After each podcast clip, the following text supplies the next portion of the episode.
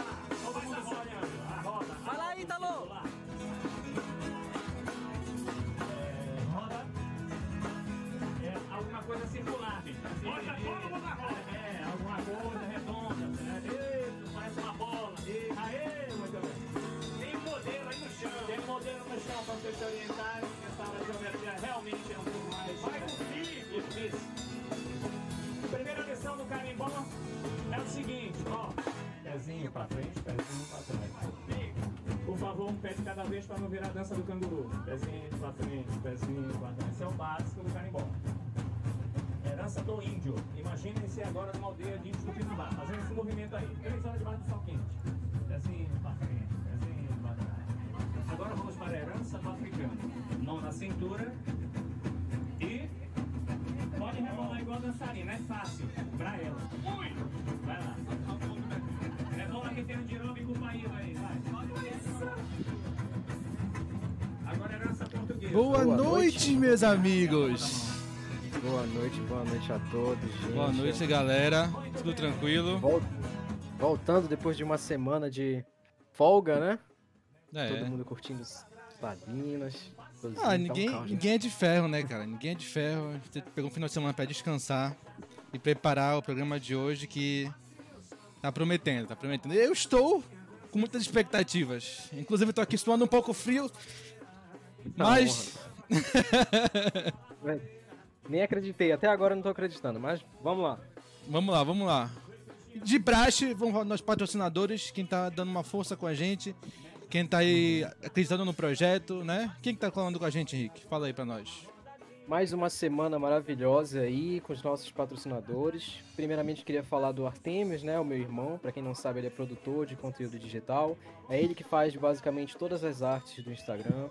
Ele que fez todo o template da live, tudo que vocês estão vendo, não tanto nos posts no Instagram quanto aqui, tudo foi ele que fez. Então, se você tá afim de fazer um banner, um folder, qualquer tipo de arte digital para divulgação ou com a intenção de fazer o material físico, manda uma mensagem para ele, fala do teu projeto, ele monta a arte de acordo com tuas vontades. Então, o link tá aqui embaixo, Ruas Artemis. Segundo É patrocinador, a Uno Informática, né? Como sempre aqui do nosso lado, agora essa semana é, veio com uma novidade incrível. Eles estão rifando um computador gamer, então dando oportunidade para as pessoas que não têm condições, né? de, de É. ter um computador. E hoje em dia a gente sabe que as peças estão cada vez mais Tá caras, caro, ainda mais Caro. nesse nessa história da pandemia tudo, tudo duplicou, triplicou de preço. Então lá no, no link aqui embaixo, no, no Instagram, ele no último post tem lá a rifa que eles vão fazer de um computador.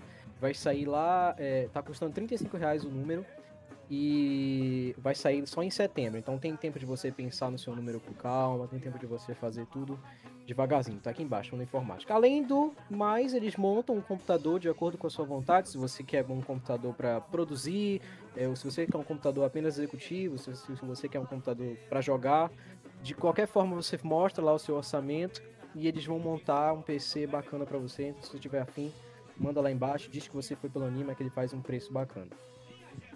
E o nosso último patrocinador, Arizona, nosso estúdio de tatuagem, tá sempre com a gente aí, 10% de desconto em qualquer projeto que você quiser mostrar. Só entrar lá no direct do Instagram, o link também tá aqui embaixo. Se você tiver afim, conversa com eles lá, vão fazer uma arte super bacana e com desconto pra você. Beleza? É isso aí, mano. É só chegar lá, chegou lá dizendo, olha, vim pelo Anima, tá aqui minha inscrição lá, tá aqui no Instagram, tô seguindo também, mostrou ganhou desconto. Não tem mistério. Só sucesso, Henrique é nossa vitrine viva. Graças a Deus aí, sempre se mostrando. E, mano, quem tá na live aí agora. Fala aí, fala aí. Não, falo que eu sempre eu mostro minhas tatuagens com muita honra, né? Que todas as minhas tatuagens eu fiz com ele, então, maravilha, quem tiver afim, muitos É projetos. Quase todas as minhas tatuagens estão lá no feed. É isso aí. E, mas, né, galera, quem tá com a gente agora desde o começo aí, quem já entrou desde quando começou a, a no, aguardando a live começar aí, muito obrigado. Quem não for inscrito, já se inscreve no canal, deixa um like pra gente pra fortalecer o movimento, que hoje promete. Hoje promete, a conversa vai ser longa, porque, galera, o nosso convidado hoje, nosso convidado hoje, meu Deus do céu. Quando eu falei pro Henrique, vamos chamar Não, até agora, tipo, a gente tá duas. A gente não teve o episódio semana passada, né? E aí, até agora, a gente, o João conversou, mano, olha, eu mandei mensagem pra ele. E aí, será que ele vai responder? Como é que vai ser? E aí a gente criou todo um suspense, né? Porque não teve episódio na semana passada. E agora a gente Foi. retornando com, com eles. Assim, até agora eu tô muito lisonjeado e agradecido. Vou estar agradecido a live toda. Então, apresente, João, nosso convidado. Gente, hoje está com a gente o professor Michel Pinho. Grande lenda de Belém, grande educador. Ele é bacharel em História pela, pela UFPA. Ele é mestre em, em- Cadê, meu Deus? Até perdi aqui, é gigante o, o título. É mestre em Comunicação, Linguagens e Cultura da Universidade da Amazônia. Ele é fotógrafo. Ele, meu Deus, professor Michel Pinho, o que, que ele não é, né? Que homem, não é mesmo? Presidente da Boa noite, meu professor. Boa noite, professor querido. Boa noite. Eu não sou remista, né? Tá ganhando, inclusive, hein? Tá ganhando, graças a Deus. Graças Eu a não sou Deus. Professor, é, é- é um prazer respeito, imenso ter o senhor aqui. É, a sua presença aqui, quando eu falei pro Henrique, Henrique tem, tem que chamar o Michel, porque ele é, um, ele é um ícone de Belém, porque muita gente tá onde o Henrique tá hoje, né? Ele é, ele cursa medicina na UEPA por causa do senhor, e o senhor tem tantos projetos aí que a gente vai conversar hoje ao longo da live. Quando eu falei, Henrique, é o Michel que a gente vai chamar, mano. Tem, tem que ser ele agora. Tem, tá tendo Quão um projeto da Fumbel. a minha- é. Essa conversa, como vai engrandecer a minha vida, a tua e principalmente de quem tá ouvindo, assim. Primeiro de tudo é, é a, a- a honra que eu tô tendo disso, né, de, de conversar com o senhor hoje, é mais. É, é uma oportunidade de agradecer depois de tantos anos, sabe? Hoje eu tô onde eu tô, eu passei no vestibular que eu queria, é, muito por causa das suas, das suas dicas, das suas experiências de vida. Então, eu tenho certeza absoluta que muitos alunos da minha faculdade, por exemplo, queriam estar aqui hoje onde eu estou, conversando com o senhor, lhe agradecendo pessoalmente. Então, antes de mais nada, eu queria agradecer do fundo do meu coração por todas as experiências. Eu conheci o senhor no, no Físicas, foi quando eu tive é, meu primeiro contato com o senhor. Lá eu fiz no ano de 2017 o cursinho. E assim, quem teve aula com o professor Michel sabe, né? Muda, muda a perspectiva de vida, muda a tua visão sobre diversos pontos. Muitas Sim. vezes tinham aulas que, que não estavam no cronograma, eu lembro muito bem disso. Estava acontecendo algo político no país ou algo assim que era muito importante e muitas vezes o senhor gastava o seu tempo, se esforçava em mostrar, olha, falando com a juventude, né? V- vamos abrir o olho sobre isso, sobre determinado ponto. Então, um agradecimento do fundo do meu coração. Se o senhor é com certeza muito responsável por onde eu cheguei. Então, já me apresentando, né? Eu sou Henrique, Henrique Abençoa, sou estudante do sexto período de medicina da UEPA. Eu passei em 2018, fiz cursinho em 2017 no Fix, foi quando eu conheci o senhor. E estou aqui me aventurando em diversas áreas da vida, a gente tenta empreender em alguns momentos. E criamos o podcast depois de tantas eh, complicações da pandemia, né? Tantos problemas de saúde mental. A gente, muitas vezes, o João, ele ficou em casa por muitos, muitos dias, né? Quase 500 dias sem sair nem do apartamento. E essa ferramenta digital fez com que a gente se aproximasse, que a gente sentisse o calor humano. E daí Sim. surgiu a história do podcast, sabe? Então, no mais, assim, uma pequena apresentação de mim e logo um agradecimento do fundo do meu coração. É, e eu também fui, passei pela mão do Michel nos anos no- que eu tive no Physics, eu estou ainda hoje, mas enfim, hoje em dia eu estou para a parte da, das provas de concursos militares e tudo. Mas graças ao professor Michel, eu, eu, a gente chegou a conversar, não sei se o senhor se lembra, acho que não, faz, foi lá, sei lá, 2018 eu acho, sobre isso, e falou, não, quer o que tu quer mesmo, vai para lá, estuda para lá, porque é o caminho que tu quer seguir de verdade. Isso me ajudou muito, foi um grande empurrão para mim. E também, graças ao senhor, também consegui passar em- em alguns concursos da particulares aí. Eu não cheguei a passar no EPA na federal porque não tive cabeça pra isso, sei lá, o Enem é muito difícil pra mim. Entendi, entendi. E aí, É, eu acho que eu acho, acho que Sim. uma coisa bacana na fala de vocês dois é que isso me deixa extremamente feliz. né? Hum, Acho que não tem nem um pingo de vaidade, não, não tenho essa vaidade, mas eu tenho um sentimento de felicidade que é muito bacana, entendeu? De, E vou te dar o exemplo de ontem à noite. Né? Eu tenho um colega de trabalho na Fumbel que ele é, é, ele é uma das pessoas chaves na instituição porque ele cuida é, da logística de todos os nossos é, pontos de trabalho, dos museus, biblioteca, área externa. Então ele é uma pessoa muito chave e ele é uma pessoa muito ligada ao samba. Né? Ele é muito responsável e ele é um sambista. Né? E ontem eu tive a honra de ser convidado para o aniversário dele e para minha surpresa tinha um colega de vocês, não sei se é do ano de vocês, do Physics, que era o cantor é, da roda de samba. E esse menino canta maravilhosamente bem, entendeu? Tá fazendo jornalismo na FPA, mas ele canta super bem. E eu fiquei muito emocionado de ver ele cantar, porque quando ele foi meu aluno, ele já dizia isso. Ele disse, poxa, professor, meu sonho é cantar, meu sonho é, é viver do samba, é ter projeto, e é isso que ele está fazendo, entendeu? E quando foi mais ou menos em março e abril naquele ano, ele me disse isso, professor, eu não quero fazer medicina, eu não quero fazer direito, eu quero fazer alguma coisa que mexa com essa área da cultura. O que, que senhor acha que eu devo fazer? Você tem uma, um milhão de possibilidades, mas o que, que você gosta? Olha, eu gosto de escrever. Por que você não faz jornalismo? Aí passou o tempo, três anos depois eu encontro ele está quase formando em jornalismo, entendeu? Por, por, por que, que isso é legal, né?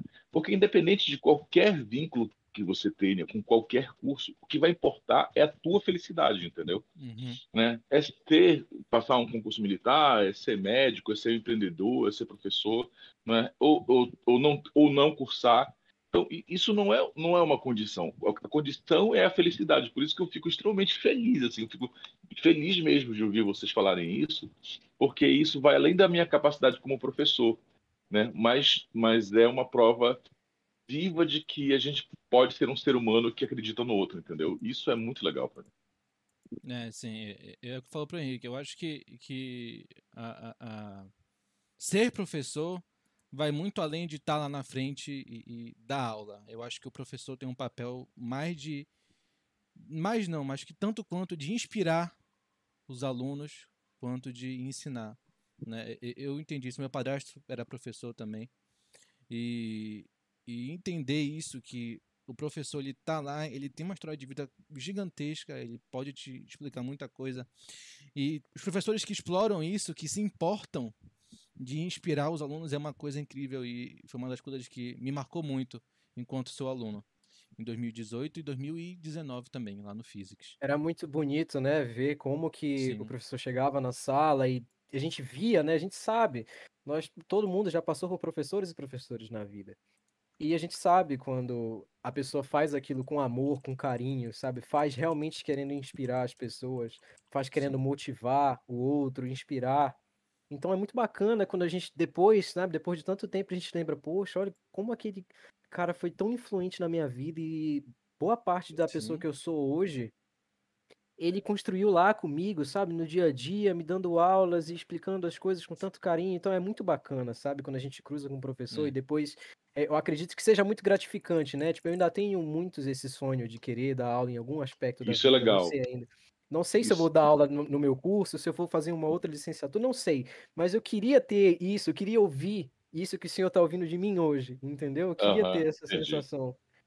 O que eu falo para vocês dois é que é, ao longo da minha vida eu sempre dei entrevista, né? Sempre sobre a história de Belém, sempre dei entrevista sobre é, a história da cidade, dos barcos, das ruas, do monumento de Cabanagem. Eu sempre dei entrevista, né?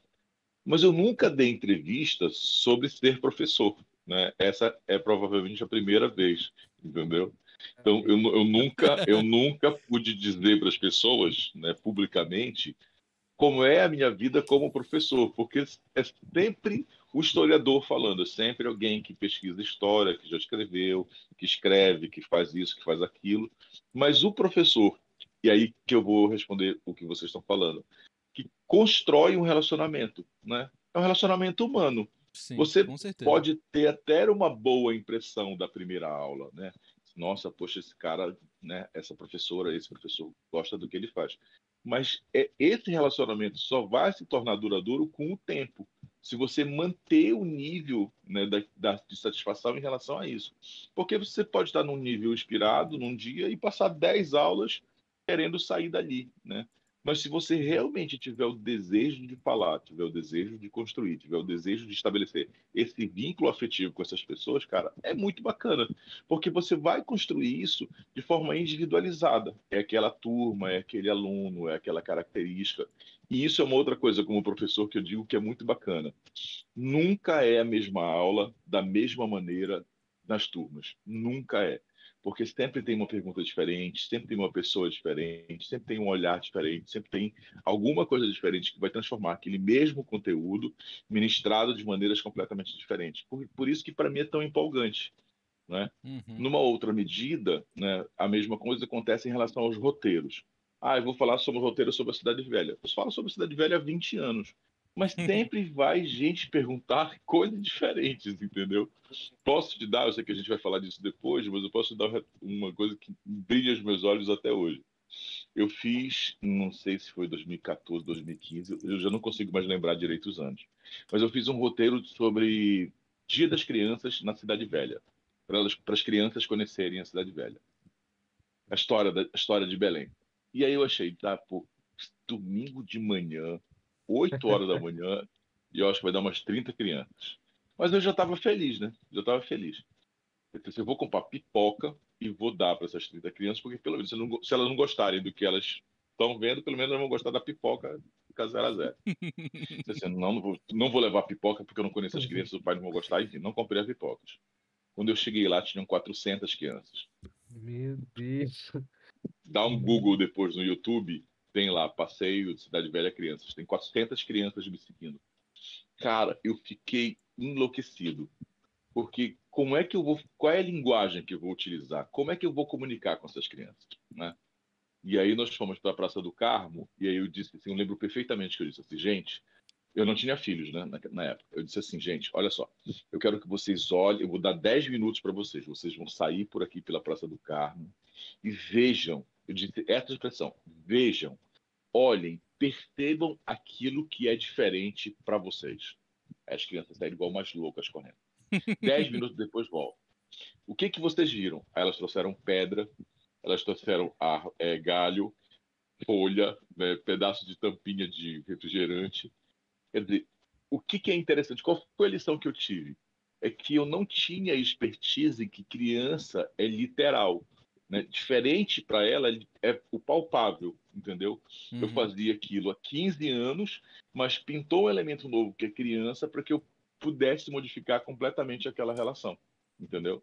Então, Uhum. se tudo der certo nessa pandemia, a gente vai ter uma nova edição dessa para criança na Praça da República, por exemplo, entendeu? Mas como eu tenho uma filha de que vai fazer três anos, eu já sei que a linguagem é um pouco diferente, entendeu? Sim. Então, é, é- é o mesmo assunto, é a mesma Belém, é o mesmo bairro, mas sempre tem uma coisa diferente. É a mesma coisa com a aula. A aula é da mesma maneira. É, e, e eu acho que isso também é uma coisa muito legal da, da- do magistério, é sempre continuar aprendendo, né? Nunca, nunca é um fim. Sempre. Sempre, sempre, sempre, cara, sempre. O tempo todo, o tempo todo. No meu caso específico, nessa relação que eu tenho com a cidade, não se lança muitos é, livros né, sobre Belém. Os livros que são lançados aqui, eles são originalmente lançados a partir de dissertações e teses de doutorado. O que eu faço? Eu vou nos programas, leio eles antes, né? E quando eles saem, eles saem com edições resumidas, eu já compro e guardo aqui, né? Isso é muito doido, porque é, isso, isso eu pude conseguir provar. Toda vez que você for falar da ponta da pesquisa, por exemplo, existe uma grande pesquisa hoje sobre a história da cidade a partir da sua característica de recenseamento, é? para vocês entenderem. É um outro termo, mas eu vou colocar isso para vocês entenderem. De recenseamento. Contar é, arquivo mortuário, contar. é, deixa eu ver o que? Tabelionato, contar cartório, contar herança, e a partir dessa contagem você constrói a história do lugar. Isso só vai ser utilizado daqui no ensino médio daqui a 10 a 15 anos. Entendeu? Só daqui a 10 a 15 anos que a, a macro história vai mudar e isso que eu estou estudando agora vai cair. Como, por exemplo, quando começou a discutir sobre história social da cultura, vocês são frutos dessa geração. Ah, então vamos discutir história social da cultura das músicas, vamos discutir a história social é, da arquitetura, vamos discutir a história social da sociedade a partir da sociedade canavieira, etc. E, tal, e você falava muito de cultura. Né? Isso já estava sendo produzido do ponto de vista acadêmico há 10 anos atrás. Há 10 anos. Só vai cair no vestibular 10 anos depois. Entendeu? Caramba. Então tem uma coisa, coisa doida que você vai estudar percebendo que só vai utilizar muito tempo depois. Porque agora não é esse momento. Se eu chegar na sala de aula amanhã e disser, gente, a gente vai estudar as notas de cartório da cidade de Recife para ver escravidão, eu vou me, vou me demitir. Entendeu? Porque não é o momento ainda. Só, só vai Sim. ser daqui a 10, 15 anos, entendeu? Sim. É, é um trabalho essa- que, que. Falei, falei, falei. Eu ia perguntar se o senhor acha que essa, essa questão de ser maleável, né? O fato de você estudar algo que só vai ser visto daqui a 10 anos.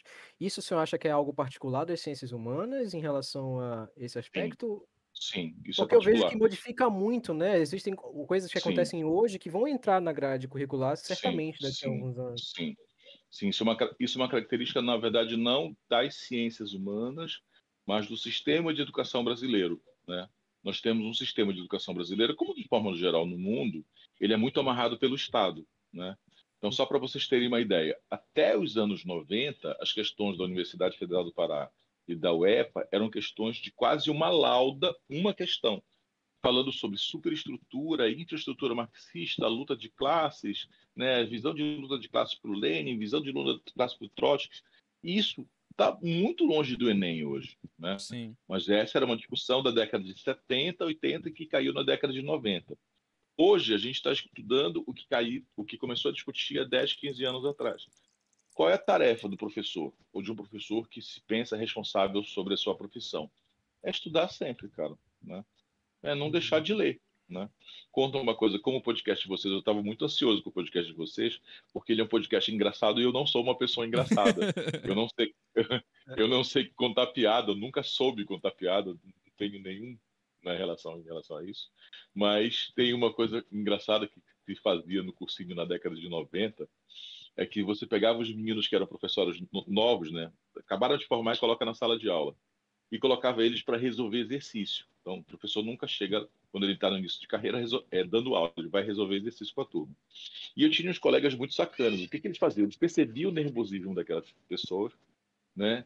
Aí o coordenador mandava eles para a sala de aula para resolver exercício e os, os é, colegas professores tiravam o gabarito e eles iam para a sala de aula sem saber qual era a resposta correta. Meu irmão, Meu amigo. era um desespero, bicho. Aí, porra, todo mundo ficava olhando, rindo, os caras ficavam desesperados, cara. Meu amigo. Desesperados. Eu fico imaginando isso na, na época, né? Como deveria ser. Tipo, É, não tem como entrar no Google, né? é, tipo, como é que olha? Como é que pesquisa? Não sabe, não sabe, entendeu? É, cara. Era desesperador, cara. Era desesperador. Porque hoje em dia, qualquer questão assim de banca que a gente vê no, em sala de aula, a gente põe no Google lá, o comecinho do comando. E- Isso é legal, isso já aconteceu muitas vezes comigo, muitas vezes comigo. E eu já peguei muitos alunos assim, principalmente dos cursos mais concorridos é da cidade, esses cursinhos mais, mais tops da cidade, isso é muito legal de fazer. Você prepara toda a apostila, prepara as questões que você quer trabalhar e sabe que todo mundo tem acesso às respostas. O que, que eu faço? Eu troco a ordem das respostas. As alternativas. é, das alternativas. Então, o cara acha lá que é a B. Então ele marca a B sem ler, entendeu? Ele Vai tá, seco. beleza, tranquilo. Exato, vai seco. Mas na hora de corrigir, não, mas lê aí. Mas é essa, lê o que você está falando aí, ele vai descobre que ele está induzindo, entendeu? É muito legal. fazer completamente diferente, né? Eu- Eu tinha um professor que ele botava questões com gabarito errado de propósito, né? Aí alguém dizia, mas professor, por que que tá errado? Fala, mas tu acha que tá errado? Eu acho. Por quê? Aí "Ah, eu acho que por causa disso, disso e disso. Realmente, tá certo. Eu tô, eu tô agora, Pois eu é. ficava, caramba. É, é isso de Não, é promover, né? forçar o cara a pensar, isso eu achava, eu achava muito Sim. top isso. Sim, sim. O cara vai ter que. Não é, não é buscar no Google que tá certo, mas prova para mim porque tá certo ou tá errado. Pois é, isso eu acho incrível, que é é fazer, fazer as pessoas pensarem e dizer, bicho, não é só tu decorar. Porque vai chegar na, na tua prova uma questão diferente e tu não vai saber responder. Porque tá diferente o comando, tá diferente um pouco aqui, e tu mais vai te chamar pra fazer. Então, aí, isso É de isso. ter que pensar que é o di- difícil, que quebra a galera. Exatamente. Então, eu vou colocar uma situação para vocês que vocês, obviamente, são, são bastante jovens não devem lembrar. Mas entre 97 e 2003, houve uma mudança muito significativa nos vestibulares do Pará, que era uma segunda fase que a UEPA e a UFPA faziam, que era uma fase discursiva. Então, você fazia a primeira prova e depois ia para uma, frase- uma fase discursiva com letra A e B para responder. Aí, meu parceiro, tinha que ser muito animal É, para sair dessa, entendeu?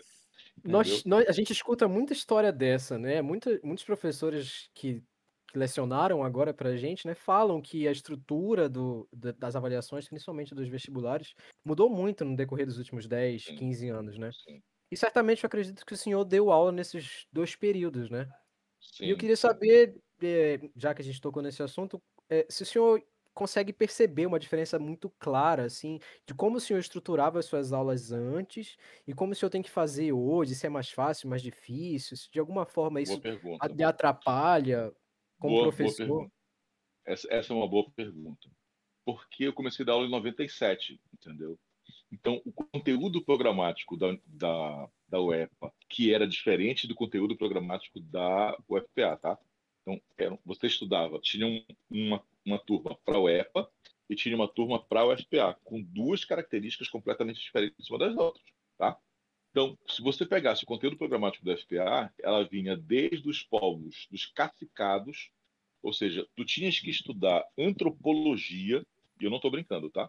Você tinha que estudar os, os textos da professora Denise Chalda para entender a formação dos cacicados, a formação dos tesos, a importância das tangas. É como se eu estivesse dando aula agora, de tant- tantas vezes que eu dei essa aula. Né? A importância eh, cemiterial, a importância do- da morte, aí você dava essa aula. A outra aula era para a formação né, da América pré-cabralina, para falar de como era Belém antes da chegada dos europeus. Aí falava de Belém antes da chegada dos europeus. Aí vinha toda a história do Pará, né, até chegar na guerrilha do Araguaia. Então, essa aula, com esse nível de detalhamento, ela não é uma aula de esquema, como habitualmente a gente faz. Faz um esqueminha, uma frase, uma palavra, uma frase, uma palavra, para você lembrar da sua explicação. A técnica é essa. Essa não. Essa é uma aula expositiva tradicional, que são 50 minutos falando e discutindo sobre essas características, porque as questões eram muito, infinitamente mais difíceis. Infinitamente, mas, mas bota mais difícil que isso. Né? Eu cansei, eu não tenho problema nenhum em admitir isso, cansei de pegar a prova e dizer, gente, peraí, que eu não estou sabendo qual é a resposta correta aqui. Aí ia lá, procurava o texto, ah, essa aqui, só, só para te ter ideia do nível de discussão. sim. Isso em Quando que o época, Enem- mais ou menos? Que ano? Isso aí é 97, 98, até 2007, 2008, quando tem a mudança do Enem. Uhum. né? Quando o Enem ele passa a ser a via de acesso, mudou tudo. Né? Por que, que mudou tudo? porque o conteúdo diminuiu, não é isso?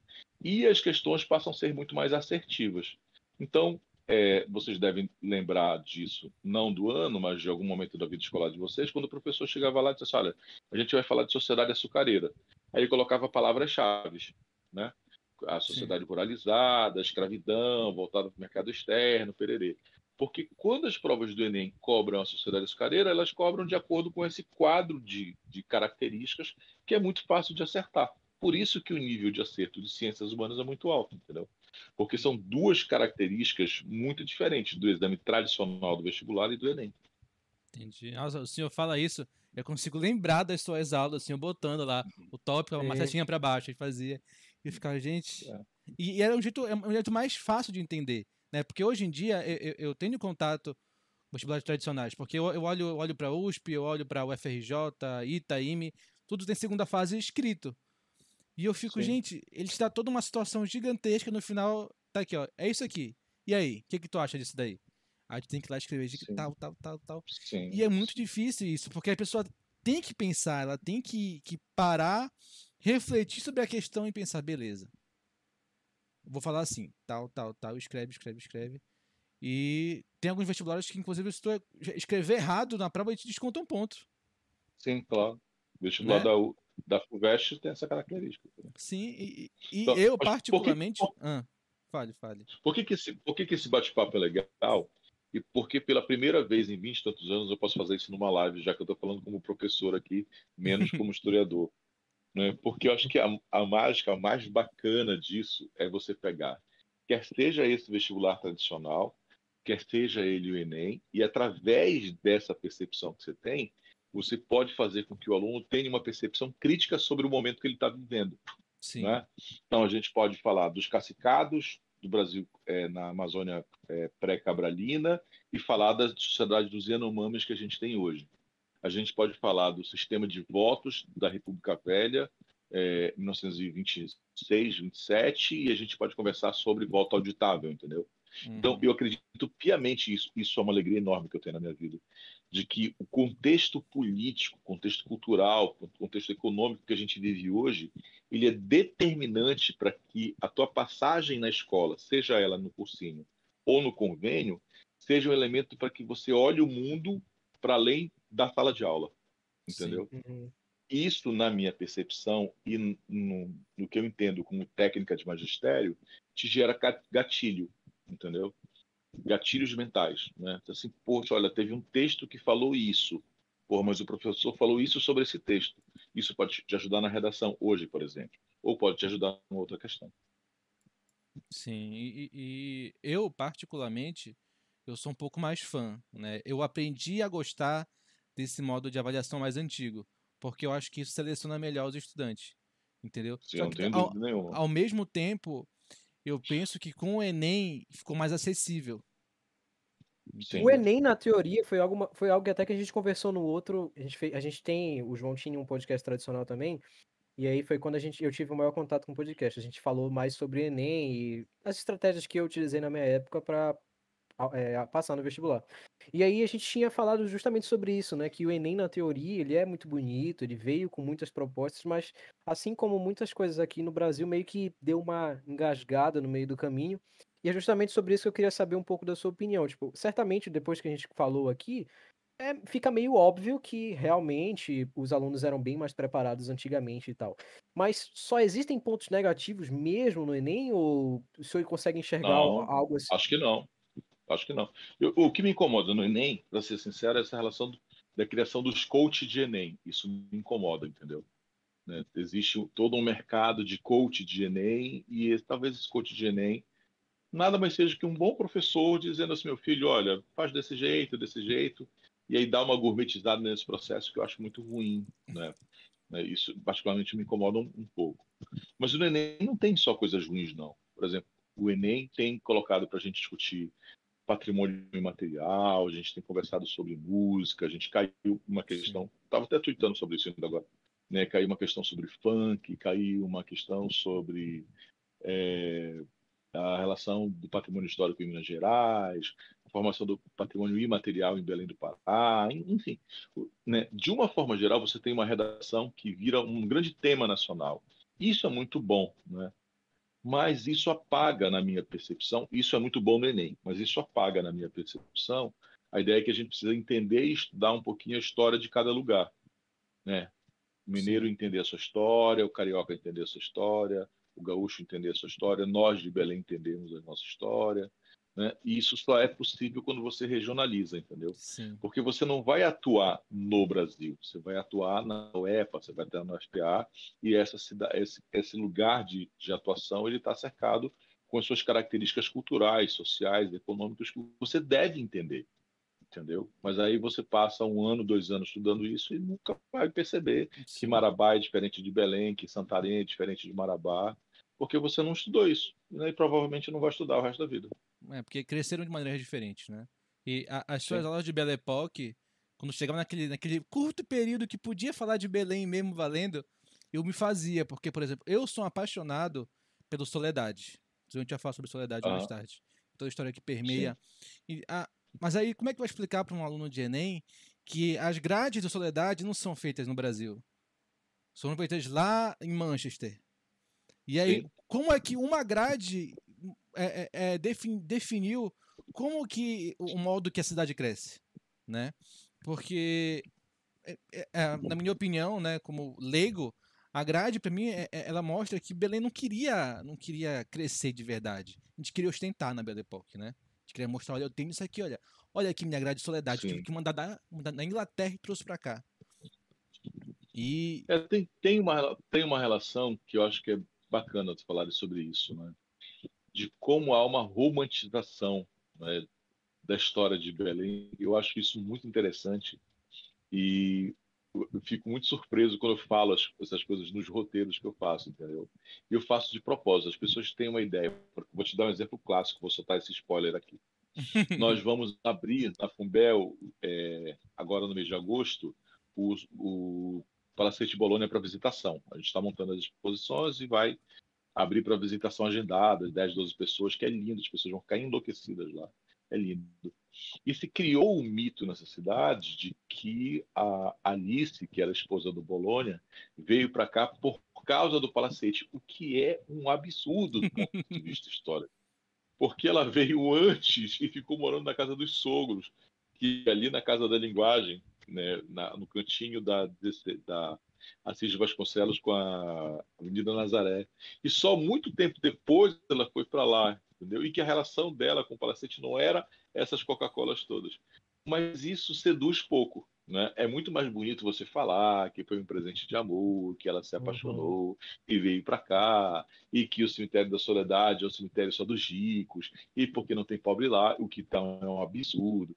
Né? Então, o, o que me motiva a estudar todos os dias é, gente, não é assim, né? As características são um pouco diferentes. Porque habitualmente as pessoas não estudam, né? E quando uhum. a gente estuda um pouquinho e desmonta essa situação, isso gera um impacto na vida das pessoas.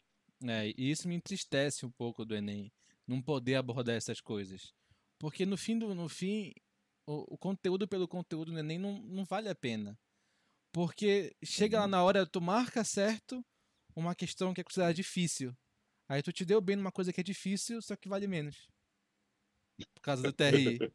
E eu, eu, eu, eu é, fico então abismado que o cara gabarita uma, uma disciplina, sei lá, gabaritou ciências humanas. E não tira nota máxima, não tira mil, sabe? Eu fico. sabe? Isso é insano! É muito, é muito doido isso. É muito doido isso. Muito doido. É, e, eu sou um ávido contra o TRI, entendeu? Porque, porque se fizer manutenção de cota, por exemplo, não tem por que o TRI. Porque o TRI, ele vai te mostrar, olha, esse aluno aqui, ele veio desse lugar. Ele precisa desse mais desse apoio, de um impulso. Então, e aí por que, que tem um TRI, mano? Por que vai querer fazer esse nivelamento que não faz sentido na minha cabeça, sabe? Que nem é tão incrível, ele gera tanta acessibilidade para as pessoas, só que vem o TRI e desbalanceia as coisas. Difícil. Né? Enquanto tu vai numa, numa uma prova militar, por exemplo, eu quero fazer do CIAB agora, vai ser agora em agosto. É questão por questão. Quem acertar mais, passa. Sim, a maioria das provas são assim, né? Fora Enem. Até É. as provas de residência médica, por exemplo, todas, todas são assim, seguem esse formato. Acertou mais, passa mais. Pois é. Mas, enfim, é o que eu sempre falo, né? Pro, meu irmão agora que vai prestar vestibular. é, infelizmente, é a, é- a gente tem que dançar conforme a música, né? Então, É.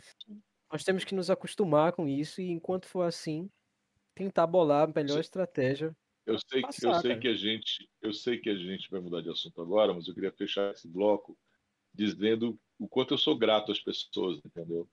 Porque é, eu sempre fiquei com muito receio de, de- dessa devoção, desse empenho, dessa paixão que eu tenho pela história, né?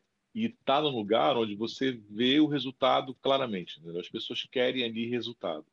E eu sempre tentei medir muito essa paixão que eu sinto em relação a estar na sala de aula e dizer assim, olha, quem vai se apaixonar, quem vai, a liga aqui é minha, vocês não têm nada a ver com isso, mas sempre me cobrem que essa paixão ela está ligada com teu aprendizado, né?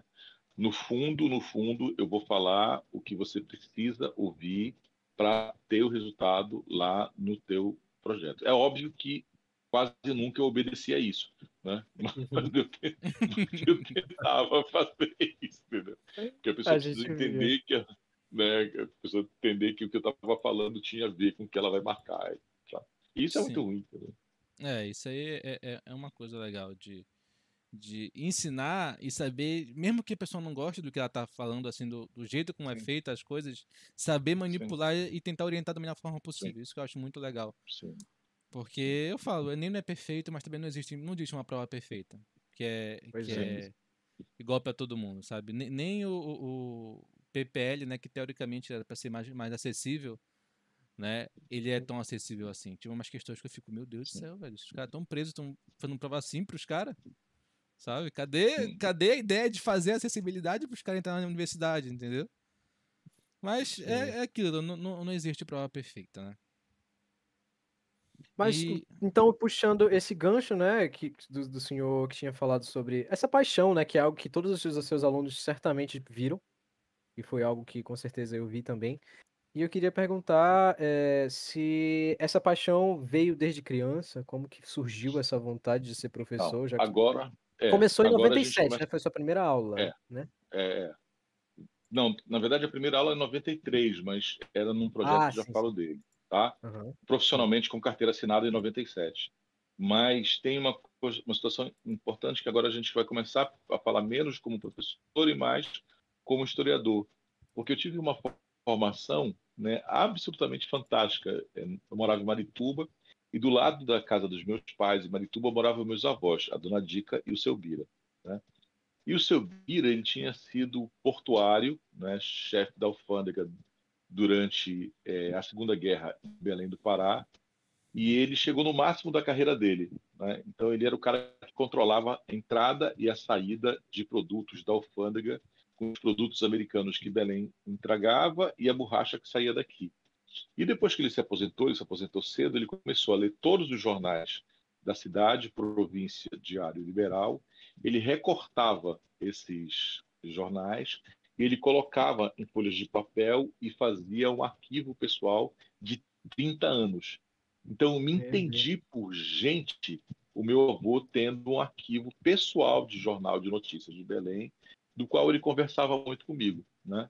E depois do falecimento do meu avô, o meu pai, né, por uma série de questões pessoais e familiares, voltou a se aproximar de mim e conversar sobre as memórias. Eu tenho um podcast lindo com meu pai, eu choro no final, né, das memórias dele de Belém.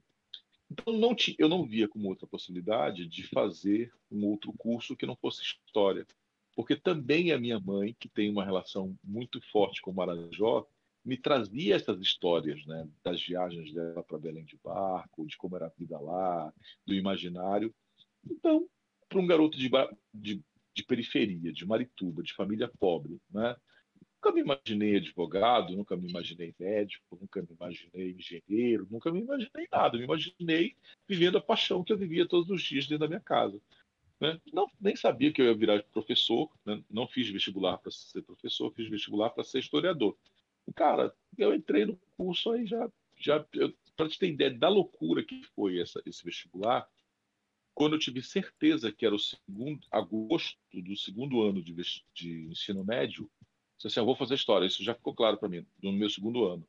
E aí, em setembro, eu peguei um ônibus, moleque, moleque tinha 15 anos, fui lá na Federal, descobri onde era o curso de História, fui lá na secretaria e comprei o que eu podia comprar de livro de científico sobre História para levar para casa, entendeu? Não entendi nada dos livros, entendeu? Mas tenho esses Hum. livros guardados até hoje. Tá? Aí, quando, aí quando eu passei mesmo, e eu passei em primeiro lugar, e passar em primeiro lugar na Universidade Federal do Pará e quarto lugar geral para um menino que era de História de Marituba foi um negócio de teve outdoor, teve jornal, teve essas, todas as papagaiadas que saem hoje, que saiu comigo, entendeu? Então eu fiquei muito impressionado. Como é que esse menino que vem de Marituba nessas condições passa em quarto lugar geral da Federal? Né? Ganhei uma bolsa de PIBIC durante um ano né, para estudar. É, depois ganhei outra bolsa de CNPq. Então eu passei quatro anos da minha vida só lendo, entendeu? Se nós três fôssemos agora para a biblioteca da Universidade Federal do Pará, se não trocarem os estantes de lugar, eu sei te dizer onde estão os livros que eu li, Caramba. Caramba! E, e- e, vendo a, a sua trajetória, isso afirma mais o meu amor pela educação. Porque eu vejo que a educação é a chave de ascensão. Sabe? Eu vejo que. Não tenha dúvida nenhuma, Sim. cara. Não tenha dúvida nenhuma disso. Eu não quero. Eu fiz um treinamento mental hoje para não chorar nessa live, porque eu ia tocar em alguns momentos importantes. Porque em, eu passei em março de 93 na Federal e em abril eu fui convidado para dar aula como voluntário no, no Emaús do padre Bruno Sec, lá no-. Bengui. Mano, que isso, cara? Eu chegava lá, era um moleque franzino e magrinho, que ia dar aula para todas as pessoas mais velhas que eu, que eram cobradores de ônibus, que eram donas de casa, que eram empregadas domésticas, né? E isso marcou muito a minha vida. Muito, muito, muito. Enfim. né? Mas até Fiquei então, nesse lá. momento, o senhor não queria ser professor, não é isso? Não, Nesse eu só, eu só queria participar. Eu só queria participar de alguma coisa. Eu fui para lá. Aham. Quando eu fui para lá, e aí conheci o Padre Bruno, conheci a, a cidade de Gemaús, comecei a dar aula, etc e tal. Enfim, passou essa, essa vida e há três anos eu fui convidado para fazer um depoimento no Emaús. E que eu encontro o Padre Bruno, entendeu? E aí a gente se encontra, a gente chora, a gente se abraça, entendeu? Tem uma foto com ele, né? E aí, quando o- é, veio a Covid, o Padre Bruno faleceu de Covid. Cara, eu entrei em crise aqui em casa. Eu disse assim, o Padre Bruno precisa de uma homenagem. E aí eu conheci o Cauê, liguei para o Cauê, a gente precisa fazer uma homenagem para o Padre Bruno. Eu tenho umas fotos aqui, a gente vai projetar num, tel- num- num paredão de um prédio. E a gente projetou as fotos num paredão de um prédio de 14 andares, o Padre Bruno, e a gente colocou no Instagram, no Twitter, não sei Eu aonde, vi. no Facebook. Eu vi também. Foi égua, foi Sensacional. Arrepiado, cara. Arrepiado, né? arrepiado, arrepiado. Incrível, O Padre incrível. Bruno ele foi uma, uma personalidade de Belém ímpar. que Acho assim, eu não vi Sim. assim Ímpar, pessoas como ímpar, ele. Não, cara. eu- conheço Ímpar, pessoas de ímpar, ímpar. outros projetos, assim como, por exemplo, o, o CVC. Não sei se o CVC existe hoje em dia ainda. Que é a Sim, Casa de. Valorização da Criança. Pois é, minha avó, minha avó, minha tia, minha mãe trabalharam lá muito tempo como voluntárias. É um projeto incrível também, apaixonante. E, mas o Padre Bruno, eu digo, com tranquilidade, para qualquer um que me pergunte, ele era um grande candidato ao Prêmio Nobel da Paz por tudo que ele fez, sabe? É, é, o Emaús é um projeto tão gigantesco, tão, tão importante para Belém, que eu acho que tanta homenagem que ele teve foi mais do que merecido, sabe? Foi, foi incrível a, a, como as pessoas sentiram, sabe? E souberam. Ontem eu inaugurei, ontem inaugurei na Companhia de Belém uma estátua e um memorial para ele, de 82 anos. A gente estava celebrando a vida do Padre Bruno, entendeu? Cara, foi Que, que trajetória incrível, Incrível. Padre Bruno. Tem uma, tem uma, uma amiga nossa, uma ouvinte nossa, que tinha muito contato com o Padre Bruno, né? A Bruna. E na época foi, poxa, um, um baque gigantesco para ela. Tá, tá no chat, ela falou no chat mais cedo também. e Mas é, Vitor, que sente muitas saudades.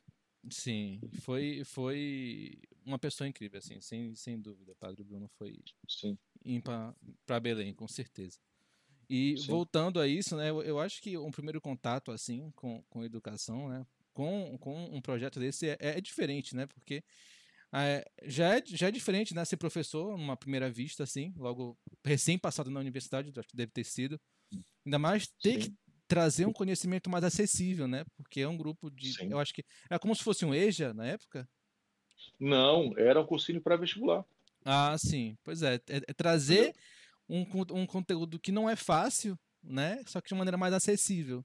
Para a pessoa entender Sim, de verdade. Porque mesmo que a pessoa vá estudar sozinha lendo, vai ser mais difícil. Né? Sim. Então, é, Mas isso tem essa é- essa transformação do historiador no professor tem nome e sobrenome. A professora Sônia Resch, que foi minha professora de metodologia do ensino da história, que ela disse assim, Michel, não adianta nada quantos livros tu lestes, não adianta nada as pesquisas que tu fazes, nada tu estás me dizendo, se o teu aluno não entender, entendeu? Se o teu aluno não entender, não adianta absolutamente nada do que você está falando porque o último, em último caso, ele é o mais importante nesse jogo da relação de ensino e aprendizado. Cara, isso nunca me saiu. E aí essa é uma outra história bonita, que eu reencontrei a professora Sônia Resch, já aposentada no Facebook, e aí foi uma festa, foi bem emocionante, entendeu? Foi bem Sim. legal. e isso é uma coisa esses momentos que vale também, a né? pena viver, né? Sim. Esses momentos Sim, incríveis, incríveis. Eu já conversei com Falaste ele sobre quê? isso, sobre, sobre elitização do conhecimento, né? A gente falou Sim. esse termo Porque na época. To- to- todos nós sabemos de professores que vomitam conteúdo para mostrar para a gente que eles sabem. Sim. Como se fosse quase um exercício não, eu não preciso masturba- nem Em preciso citar. nem comentar, né? Tipo, preciso nem citar que no meu curso de ser um, eu, eu tive contato com sei lá quantos professores, eu tô há três anos já. Eu até hoje não encontrei um professor que eu veja assim, é, essa pessoa realmente dedica, sabe, se dedica. E a gente tá falando do curso que é teoricamente, né, o mais elitizado. E aí essa, isso acaba subindo, acredito eu, né, na mente das É. pessoas. E É. fica muito difícil, fica muito difícil. Eu sinto muito saudade do cursinho por isso. Porque no cursinho, no ensino médio, eu encontrei pessoas como o senhor, por exemplo, que davam aula por paixão, que a gente via que realmente gostava daquilo, a gente aprendia, sabe? E aqui a gente meio que aprende mais que por obrigação e para tentar mudar a trajetória. E é isso também que me motiva a ser um, alguém diferente no futuro.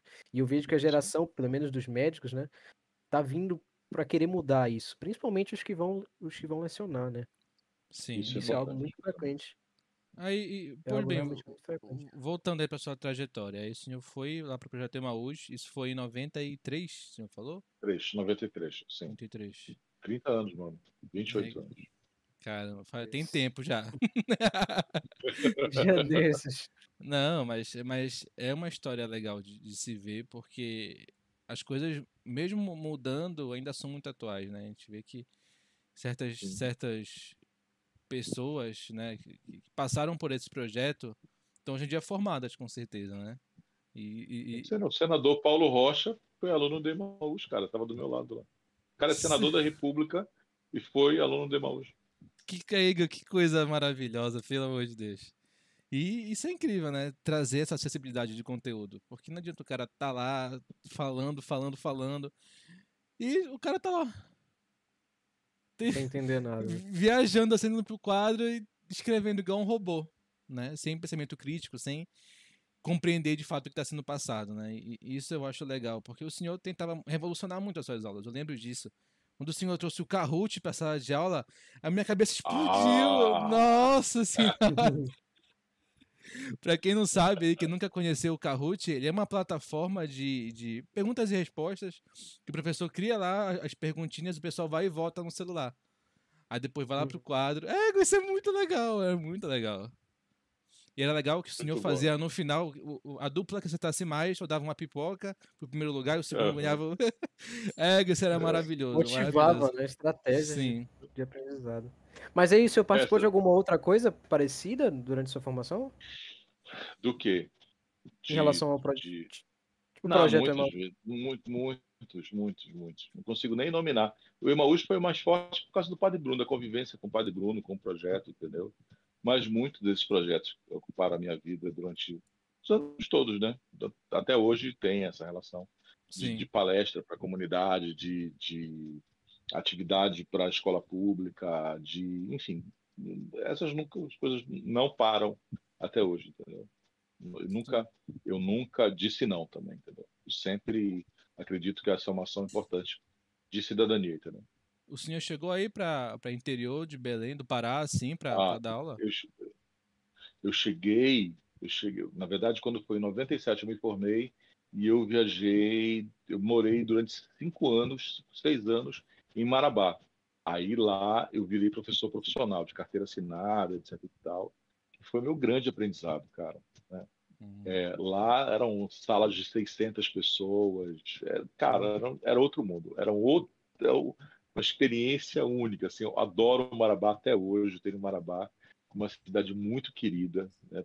Desejo algum- em algum dia passar, uns, sei lá, uns 10, 15, 20 dias em Marabá. Eu quero fazer um passeio histórico em Marabá. Nossa, isso é muito legal. Guardo muito.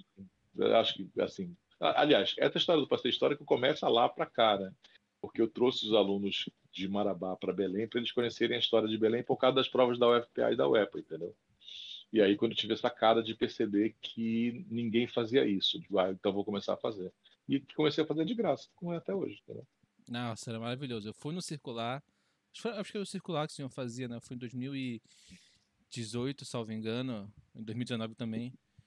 Que foi lá pra Cidade Velha, aí o senhor mostrou os azulejos e tal. E. Sim. Aí o senhor explicou a história lá do. po- por- nessa sacada, em 1900 e não sei o que, acenei pra você, alguma coisa assim. E o senhor explicou É, a história. Eu exatamente. fiquei.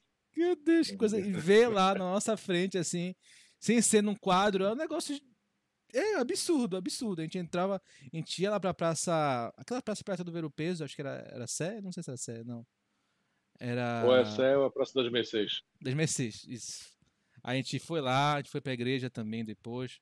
A senhora falou a história da igreja. É, isso é muito legal. Foi uma, uma coisa que muita falta de sair de casa e ver o mundo, é ir pra. pra... Logo, logo, logo você vai receber esse convite. Logo, logo Com gente certeza. Nossa, vai ser incrível. Vai Você ser já tem incrível. planos de retornar? Pra- Já, né? Olha, é, eu já tenho plano de retornar, tem dois pro- projetos de roteiro prontos, né? Mas eu estou esperando só para mim a grande a grande mudança vai ser Sírio, entendeu?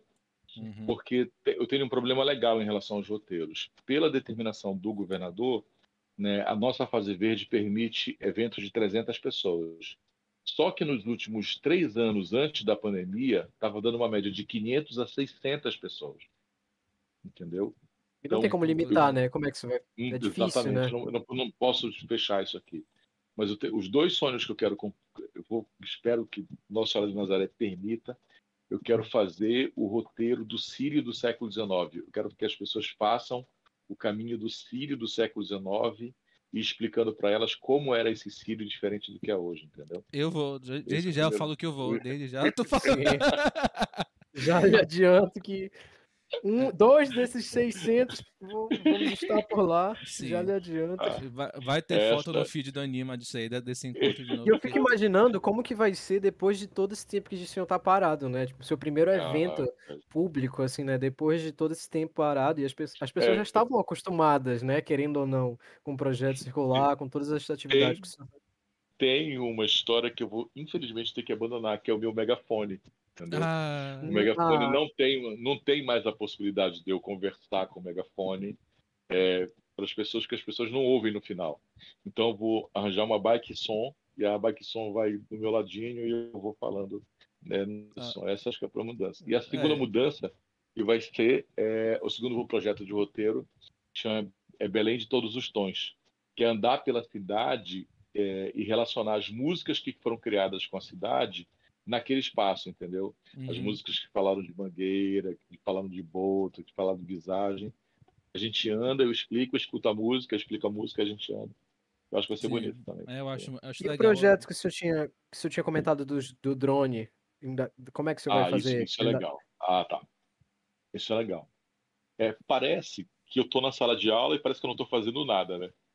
Só que todas essas ideias, elas surgem no final de semana ou depois das três, quatro horas que eu, que eu largo o trabalho e fico pensando em mim.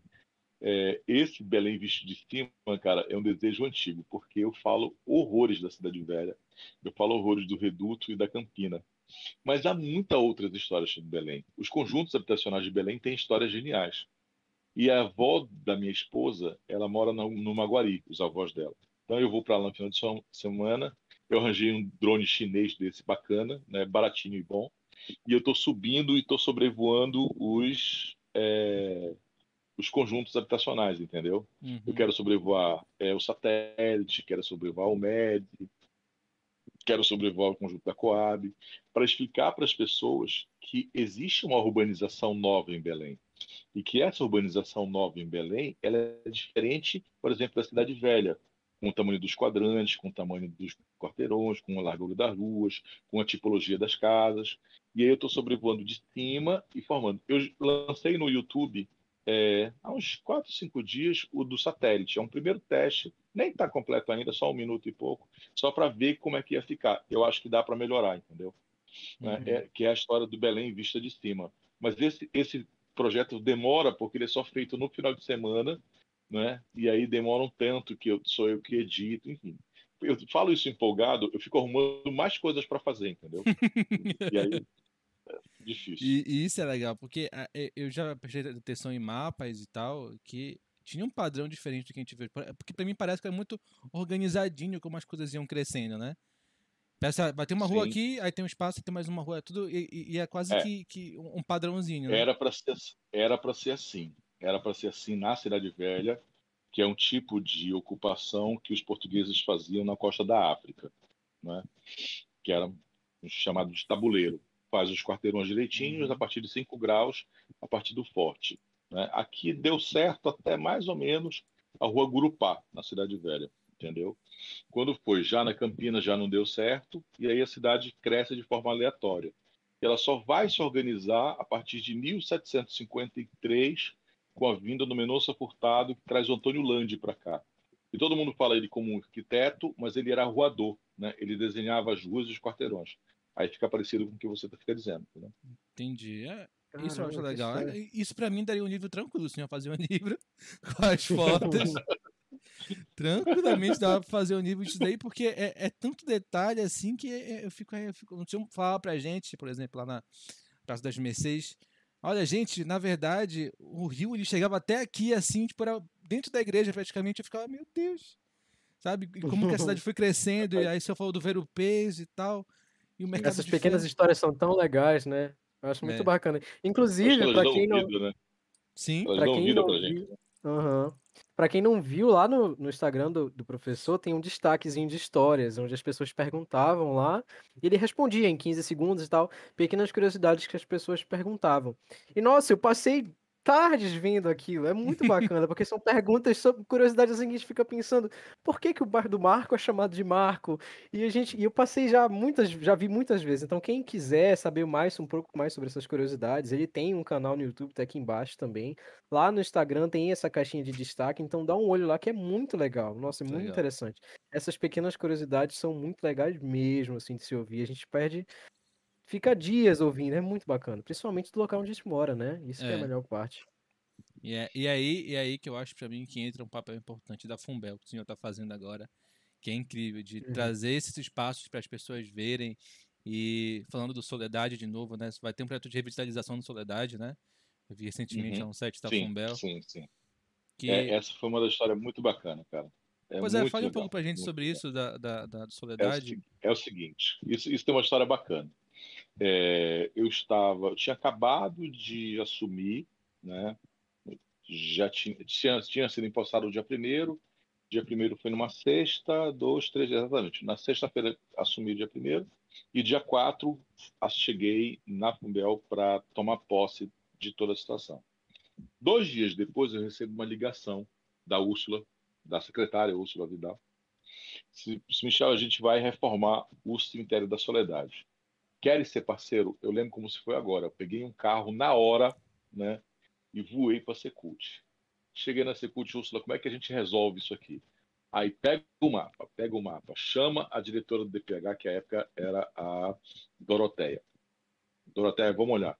Então, olha, vai fazer isso, vai fazer aquilo, o projeto já está pronto, vocês entram com capacitação técnica, beleza? Foi agosto. Cara, cara, isso é outro legal de falar dos bastidores. Mano, do ponto de vista burocrático, o, o pro teu sonho virar realidade é muito difícil, cara. Tá. imagino. O- a quantidade de reuniões, de documentação, procuradoria, vai volta, advogado, vai volta, advogado, reúne com as outras secretarias, vai perder o prazo. Aí desesperei, reúne todo mundo sábado de manhã, volta, volta, desliga e saiu. Cara, quando eu fiquei emocionado assim, né? É, e vou te contar uma fofoca, porque isso não foi pro ar nas redes sociais. E aí chegou na cerimônia, ah, o governador, está o prefeito, está o secretário, está, está eu, aí fala né, o prefeito, falou, falou a secretária, depois falei eu. E eu disse assim, é, gente, olha, eu vou falar aqui como professor, né? E como professor, a Cemitério da Solidariedade é uma ótima história, uma excelente história. Né? E falei como professor, e eu queria agradecer como professor. Acabei de falar, o prefeito vira para mim e disse assim: que bom que o secretário acabou de pedir a sua exoneração, né? porque ele não é mais secretário e está falando como professor. E ele me sacaneou, né, que eu não estava ali falando como professor. né? Na minha cabeça, eu estava como professor, mas eu estava falando como secretário de cultura do município, da capital. E aí eu pedi desculpa e tal, e tal, foi engraçado, o governador foi lá, me abraçou, e aí, de tão empolgado que eu fiquei. Por quê? Né? Porque o que a gente vai fazer com o Cemitério da Soledade, cara, é transformar ele num grande memorial, né?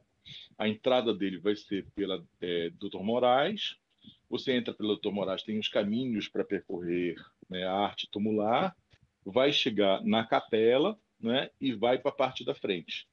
Então as pessoas vão por e tá cheio de banco, tá cheio de iluminação, né, vai ter guarda, vai ter serviço de, monitora, de, de monitoria. Por que, que isso é importante? Porque nunca se fez isso na história da cidade, cara. Nunca, nunca, nunca, nunca, desde a desativação do cemitério no final do século XIX até hoje, dois séculos depois, nunca se fez nada assim, entendeu? E isso me enche de orgulho pra caramba, cara. Me enche da batalha. A batalha, a primeira parte foi conquistada, a segunda é a execução da obra. Sim, e, e- eu vejo que demorou mesmo, né? Foi um projeto grande, porque do tempo que o senhor assumiu até o tempo que eu vi a notícia sair no site da Fumbel, né? Tem um espaço demorou. grande, caramba. Cara, cara mano, égua. É, E esse, esse foi Ah, o seu primeiro grande projeto? Ou foi o seu primeiro projeto, Não. assim, depois que você assumiu? Não, ele, ele, é, ele é o primeiro grande projeto público na área do patrimônio. Né? Aham. Nós temos muitos, mas muitos projetos, e precisava de cinco lives para falar metade deles. né? Nós temos um edital de carnaval, né, que a gente acredita que o carnaval ele é fundamental para a cultura de Belém, ele é lindo, né? ele promove emprego, promove cultura, promove identidade, e a gente garantiu que as 34 eh, escolas de samba do primeiro, segundo e terceiro grupo mantivessem suas atividades durante o ano inteiro.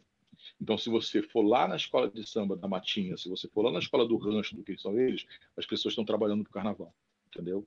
Isso aí foi uma briga boa, mas uma briga bonita, tá?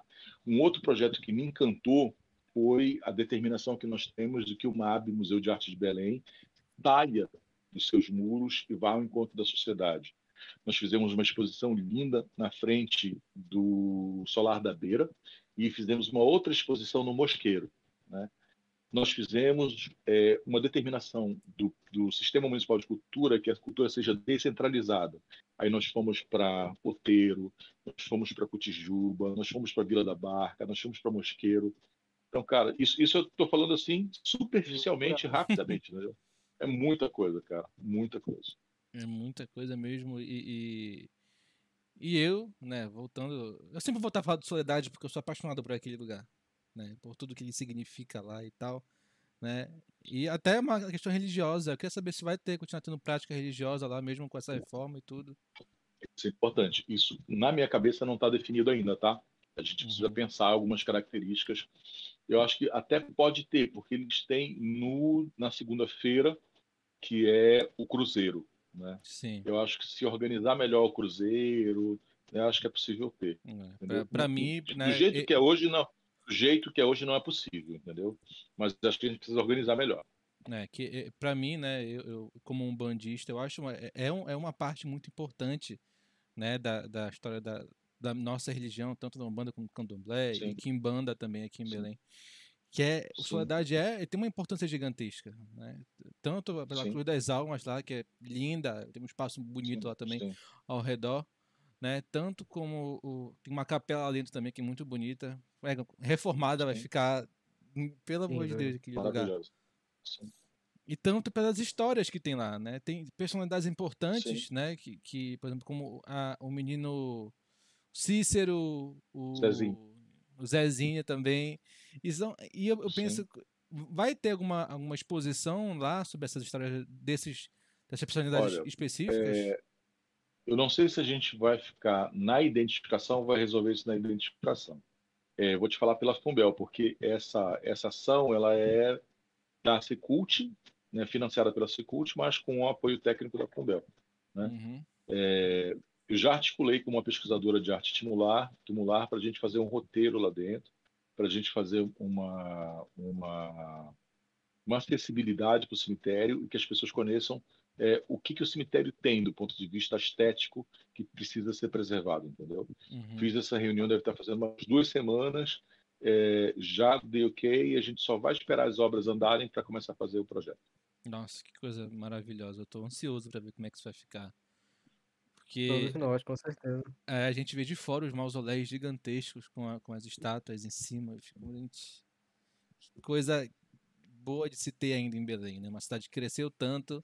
No centro de Belém tá lá um, um- um lugar que ainda emana tanta energia para a cidade, né? Que agora vai ser reformado. Né? E, pô, ter Sim. essa possibilidade de, ainda assim, ter o, o- a religiosidade lá dentro, né? Os, os cultos Sim. lá no Cruzeiro das Almas, vai ser, poxa, coisa incrível, incrível do- de- desse projeto, Hum. né? E, e saber de que as pessoas ainda valorizam isso em 2021, né? Que não foi esquecido, é incrível para mim. Tanto do lado de vista religioso, Obrigado. né? Como do lado de vida de cidadão de Belém, né? Porque eu acho sempre uma coisa Nós porque- agradecemos. não, não, que isso. A gente quer agradecer o seu trabalho. De que é uma pessoa que tá lá na frente e tá de fato fazendo acontecer a parada. É, isso eu, eu acho uma, uma característica ímpar de uma pessoa que tá numa- num cargo público, tá fazendo acontecer de verdade. Tá, gente, é isso aqui, bora lá olhar, isso tá lá, tá aqui, tá aqui pra gente ver. E. É, ficou até sem palavras. Tem uma história, você sabe que tem uma história anterior a essa história do cemitério, né? Tem? Eu estava num sábado de manhã, tem, tem uma, é, uma história. Eu estava no sábado de manhã, é, sábado de tarde aqui em casa, eram umas 5 e meia para 6 horas, estava chuviscando. E aí meu telefone toca, diz assim: Michel, vai para frente do Santo Soledade, que o pórtico está caindo. Né? Meu eu digo, Deus. meu pai eterno. Cara, larguei Júlia, larguei, larguei todo mundo aqui, peguei o carro, cheguei lá. E aí eu vi que o pó- o pórtico estava adernando para frente. Cara, meu irmão, eu acordei metade do secretariado. Liguei para o secretário, liguei para o secretário. Não, mas é agora. E aí já faz uma junta. A gente escorou de madeira, aí era muito frágil. Aí no outro dia a gente faz a escola de ferro que está até lá, entendeu? Porque eu Nossa. acho que esses cuidados, eles são cuidados que fazem parte da minha vida, não como alguém que está temporariamente no cargo que eu estou. Mas eu sempre fiz isso, né? O Hotel Central é um exemplo disso, a Estrada da Sacramento é um exemplo disso, os Casarinhos são um exemplo disso. Agora eu tenho a oportunidade de tentar, mesmo que de forma é, bastante limitada, mas tentar olhar e tentar consertar o que mínimo for possível fazer entendeu? Como é o caso do Cemitério da Soledade, ou então da esfinge da, do Pedro Alves Cabral, que ia ser furtada do lado do MAB.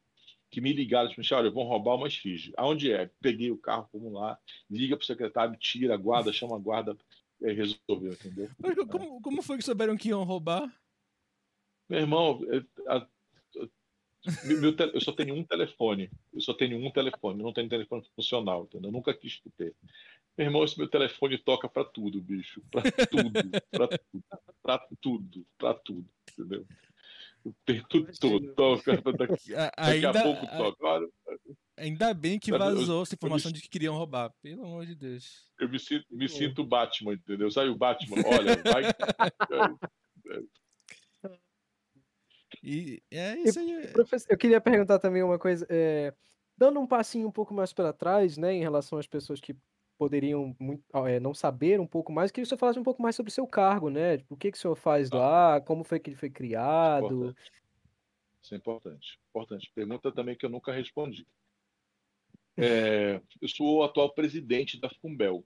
Né? A Fumbel é a Fundação Cultural do município de Belém, que foi criada em 89, no início, final da redemocratização, e ela era um- uma fundação que cuidava da cultura e da juventude e do lazer, dos esportes. Né?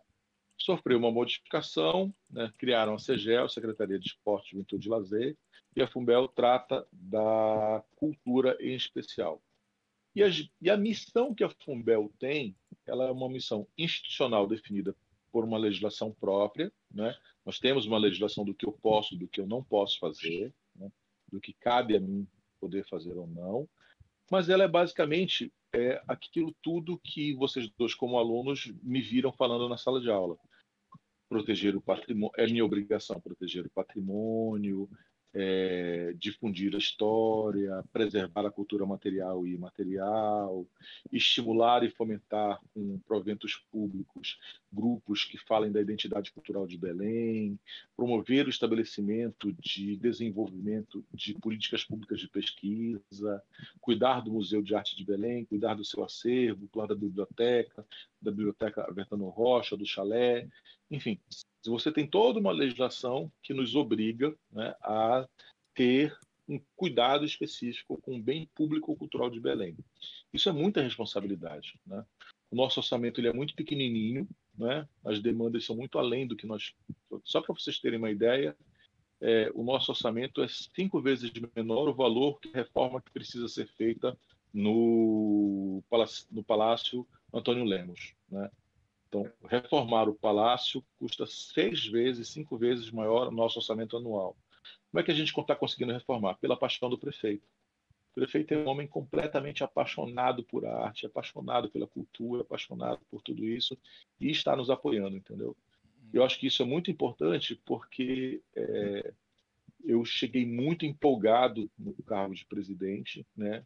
E hoje, seis meses, sete meses depois, eu penso essencialmente em, em, como, do ponto de vista racional, a gente pode fazer coisas diferentes, entendeu? E aí, o que, que é coisa diferente? É fazer o que a Fumbel nunca fez, cara. A Fumbel nunca foi para Outeiro. A Fumbel nunca foi para Caratateu. A Fumbel nunca foi para Mosqueira. A Fumbel nunca foi é, para Vila da Barca. A Fumbel não foi para Marambaia. Né? Por que, que eu estou falando isso? Porque a gente está obedecendo uma característica que é descentralização. A gente vai fazer política cultural para quem não tem acesso, cara. Sim. Eu já chorei muito, já chorei muito indo fazer essas visitas, né? E chorei indo na Vila da Barca e dizendo assim, não, a senhora vai ter sim uma tarde para suas crianças e a gente vai manter ah, o contador de história, a gente vai dar pipoca, a gente vai dar refrigerante. E aí junta a molecada toda da Vila da Barca e tem a sua tarde de contação de histórias. Cara, nunca fez isso, nunca fizeram isso na vida. Nunca, nunca, entendeu? Mas isso é só o início dos projetos, entendeu? Que coisa maravilhosa, porque foi algo que a gente tinha certeza, né? Quando Sim. a gente viu o senhor assumindo, a gente sabia que acho que não existia uma pessoa melhor para assumir esse cargo, entendeu? Não, quando eu vi, puxar eu fiquei o saco, muito mas é feliz. verdade. Não, eu realmente fiquei muito feliz quando eu vi, entendeu? E eu particularmente não conhecia esse lado do prefeito. E a gente teve a oportunidade de, de entrevistar, semana retrasada, um colega meu que ele fez um livro, né, Memórias da Pandemia, e lá no Memórias da Pandemia, casualmente, tinha lá, entendeu? Um, a parte do, do, do prefeito anterior também, mas que, de certa forma, mostra é, o, quão, o quão preocupado essas, essas gestões estão ficando, né? Com, essa, com a parte da cultura. Então a gente Sim. fica muito feliz mesmo de ver o senhor no cargo e ver que a paixão que a gente viu na sala de aula tá indo para o lugar certo, né? Que era Sim. algo, que a gente sempre viu nas, nas, na sala de aula, como eu disse. É, e, e- ter essa Eu- visão eu acho- de. Hum, Pode falar, professor. Não, eu quero dizer isso, né?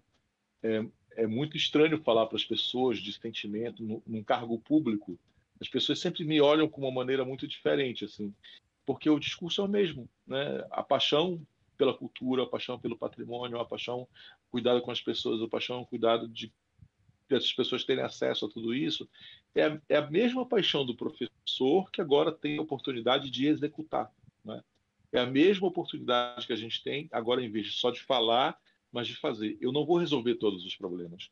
Eu não tenho condições de resolver, por mais que eu queira todos. Mas o mínimo da contribuição que a gente pode dar pode fazer muita diferença, entendeu? Uhum, é, e, eu acho que eu ia dizer é que ter essa visão de que o senhor quer fazer a Fumbel chegar onde ela não chegou.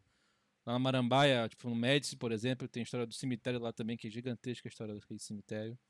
Até que estamos nome de, nome de lá agora, o cemitério. São José. Isso, Não, São Jorge. São Jorge.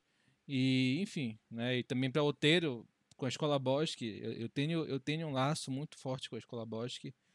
Meu padrasto falecido trabalhou lá, inclusive tem um mural lá, uma foto dele lindo lá na Escola Bosque.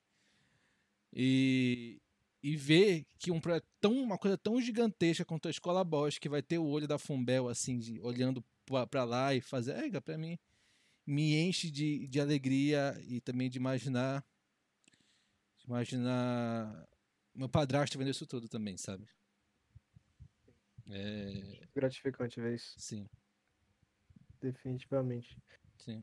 E, é- e outra coisa que me veio em mente aqui também é que, de certa forma, nesse período, né, que o senhor assumiu, né, de janeiro para cá, as aulas não retornaram, né, como provavelmente vão retornar amanhã, acredito eu, para o senhor, né, em relação a presencial. Diz- Não, eu não vou voltaram. retornar para Eu saí de sala de aula. Eu Saiu? não Ah, estou você dando sa- aula. Saí Sério? Não tem como, Era não tem justamente como. isso. Era justamente isso como. que eu ia lhe perguntar, se, se- como é que o senhor iria conciliar, como o senhor estava fazendo, sim. entendeu? Era- O senhor realmente que largou. Quer dizer, hum, olha só o que eu fiz. Eu fui lá nas escolas e eu estou falando isso pela primeira vez. Gente, pelo amor Caramba. de Deus, eu quero 23 anos de trabalho, tá? Meu Deus, 23 eu imagino. Eu não sabia disso, Tá. dou choque agora. tá? 20 23 anos. Gente, olha, eu vou realizar uma das coisas que eu mais quero na vida. Essa oportunidade nunca mais vai aparecer na minha vida. O que, que vocês acham? Cara, as empresas foram absolutamente fantásticas comigo. E aqui eu queria fazer um agradecimento público ao Grupo Ideal, queria fazer um agradecimento público ao Físicos e ao Fabrício, que me abraçou, ao agradecimento público ao Grupo Rosana Bastos, que todos eles foram exatamente uníssonos. Assim, Michel, vais porque a cidade, eu vou até chorar, velho. Vais porque a cidade precisa. Cara, eu fiquei emocionadíssimo. E, né, estamos de portas abertas para ti, para tudo. Cara, eu me senti mais do que valorizado, entendeu? Eu me senti que cada gota do suor do meu trabalho nesses 23 anos nessas empresas, nesse exato momento, estavam valorizadas, Sim, com certeza. entendeu?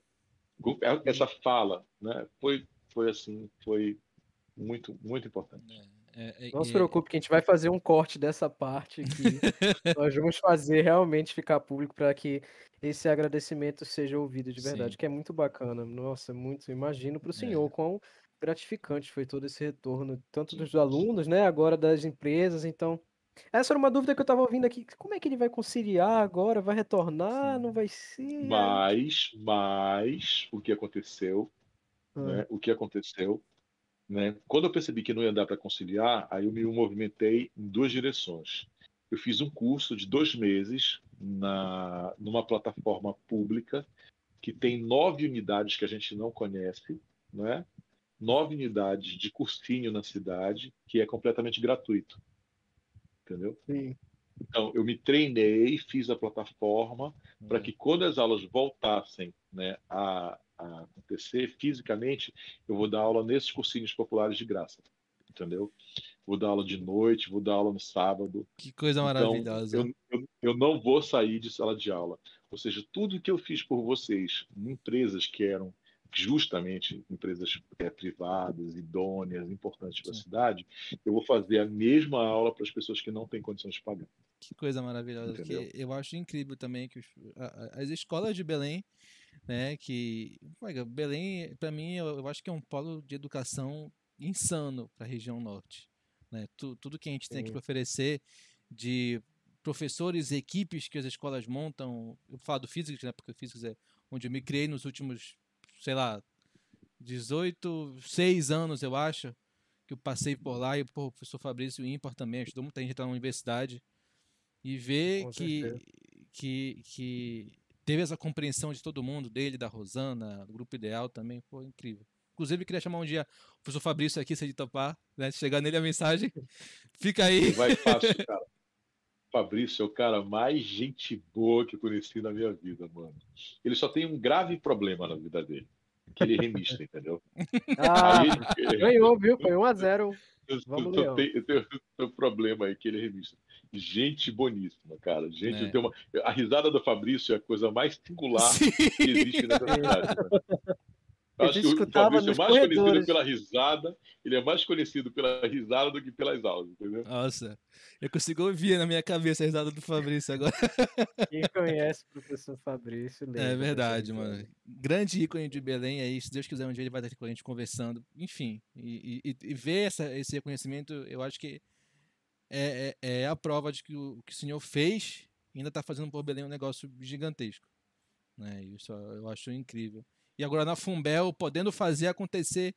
É, pelo amor de Deus, professor, pelo amor de Deus. Ver, ver Eu acontecendo. fico até é- é honrado de incrível. novo de, de ficar, de ouvir esse, seus- seu depoimento, de que o senhor vai continuar dando as mesmas aulas. Nossa, me sinto até honrado novamente de estar conversando com o senhor, de verdade mesmo. Que, E- que grande pessoa. É, eu acho que a gente já vai meio que encaminhando para os encerramentos, mas aí é, existem algu- muitas perguntas por aí, certo? Um pouco mais soltas, que não tem mais a ver com, com, a, Sim. com a nossa conversa. E aí eu, eu vou começar fazendo, aí o João se sentir à vontade. Nesse momento eu queria pedir para que as pessoas se inscrevessem, né? As pessoas que ainda estão aí é, se inscrevessem no canal, desse o like, compartilhem enquanto a gente ainda está aqui. E pode mandar pergunta no chat agora no YouTube, quem quiser, que a gente vai tá, tentar dar espaço para as mais importantes. Queres falar, João?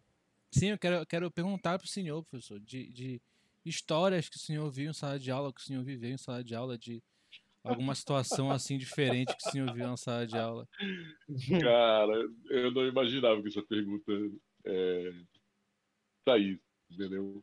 Mas eu tenho milhares dessas histórias. Eu gosto de umas, das que eu vi, uma das que elas eram uma das que mais me marcou. Eu acho que o ano era 2010 para 2011. Eu estava num cursinho popular da cidade, assim, 300 alunos na sala de aula, luz apagada, e eu falava de um assunto que eu amo, que é a religiosidade afro-brasileira. Eu amo falar disso, amo. Amo fotografar, amo falar. E aí eu estava falando muito empolgado na mitologia, falando de, dos orixás, falando dos devós, falando de tudo. E aí no meio da aula, né, um garoto do lado direito grita, assim, levanta e grita e aponta o dedo. O senhor está tentando catequizar a gente pro demônio. Aí, Meu Deus. aí, aí ele disse, não, meu amigo, isso aqui é que cai no Enem, isso tem um tópico lá no Enem sobre religiosidade afro-brasileira, como é que ela se apresenta. Não é, professor, isso é coisa do demônio, o senhor está de partilha com o demônio. Pô, aí todo mundo ri. Meu Deus. Aí tiraram o moleque. Os próprios alunos tiraram o moleque da sala de aula, entendeu? O Ele outro realmente também é estava acreditando nisso? De verdade? Meu acreditando. Deus. Meu Deus. O outro tem a ver também com essa, essa aula ser campeã, né? É, e eu estava falando para os isso é uma outra turma, uma turma menor de alunos, e aí eu estava falando sério para eles, porque o aluno a aula merecia seriedade, estava falando para eles, gente, olha, nas religiões de matriz africana, o transe, ele é um transe que também é temporal, né? Então, quem está em transe, né, essa entidade que está em transe, ela possibilita ver o passado e o futuro, né?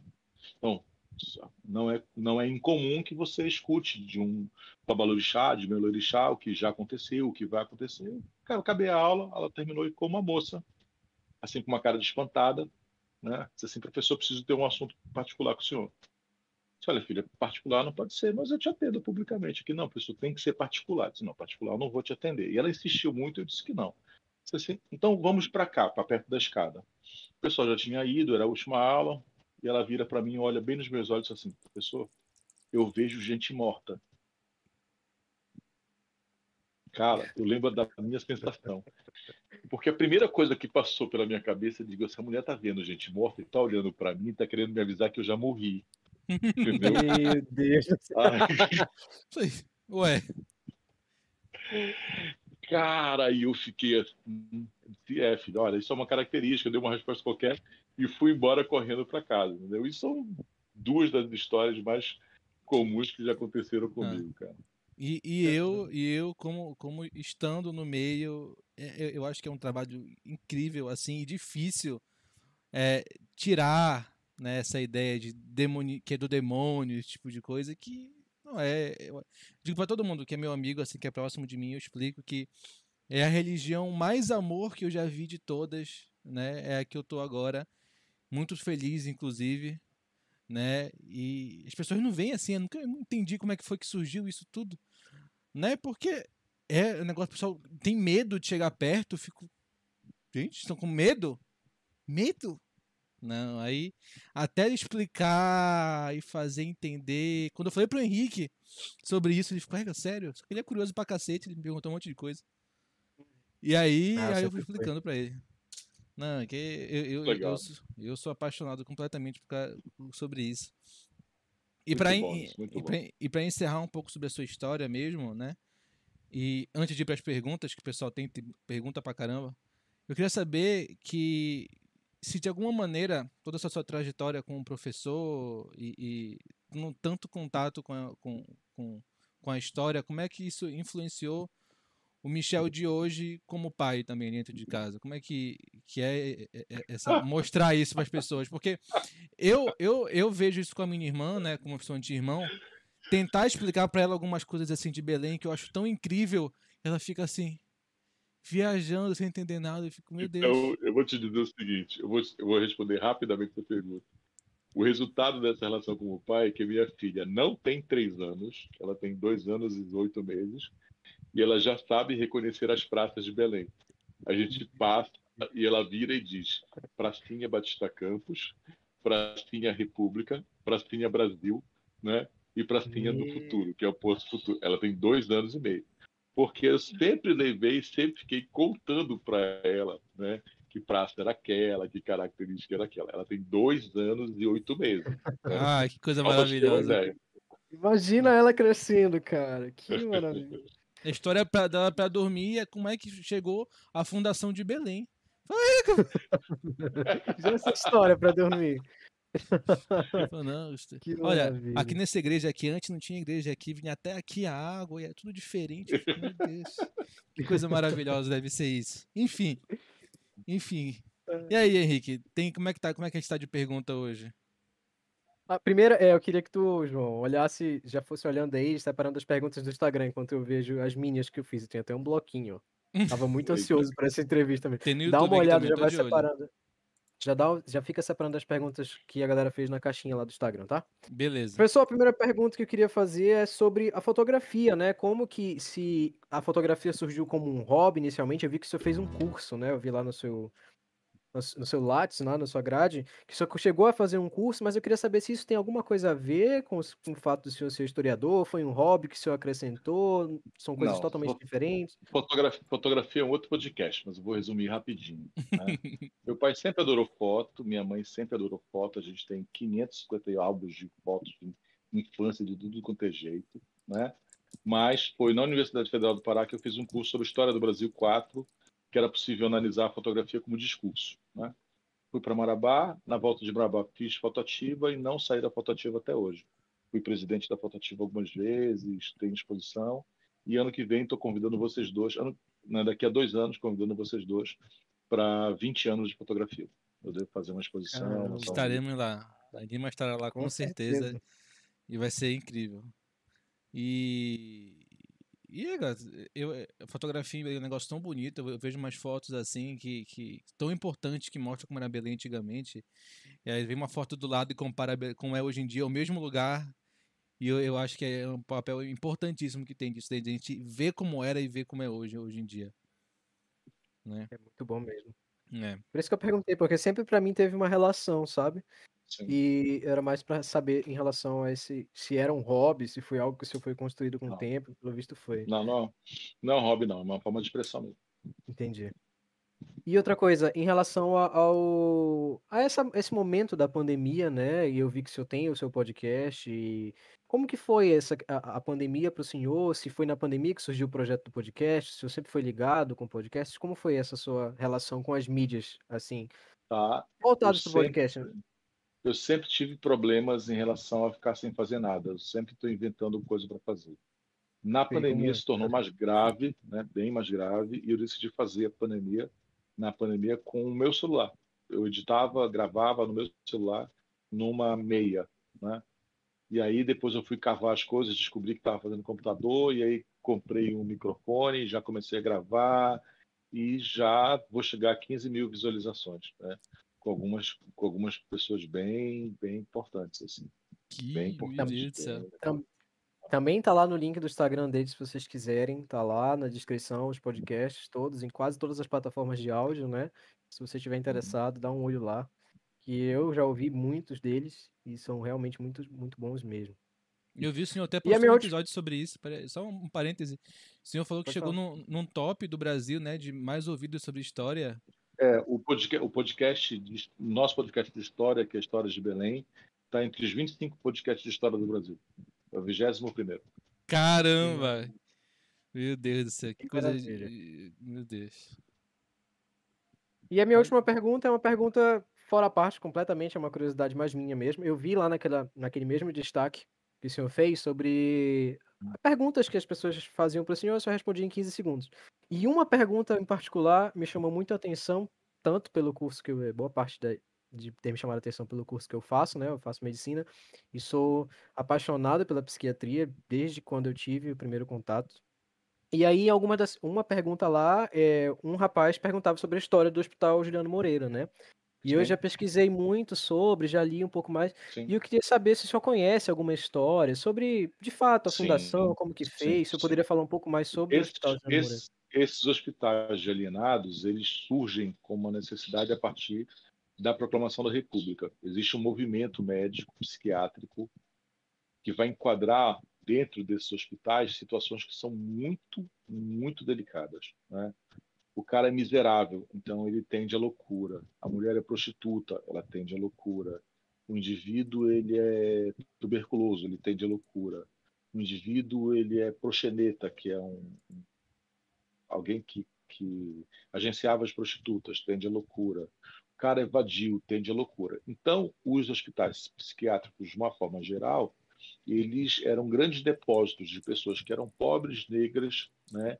E poucas delas, por incrível que pareça, tinham algum tipo de distúrbio do ponto de vista psiquiátrico, entendeu?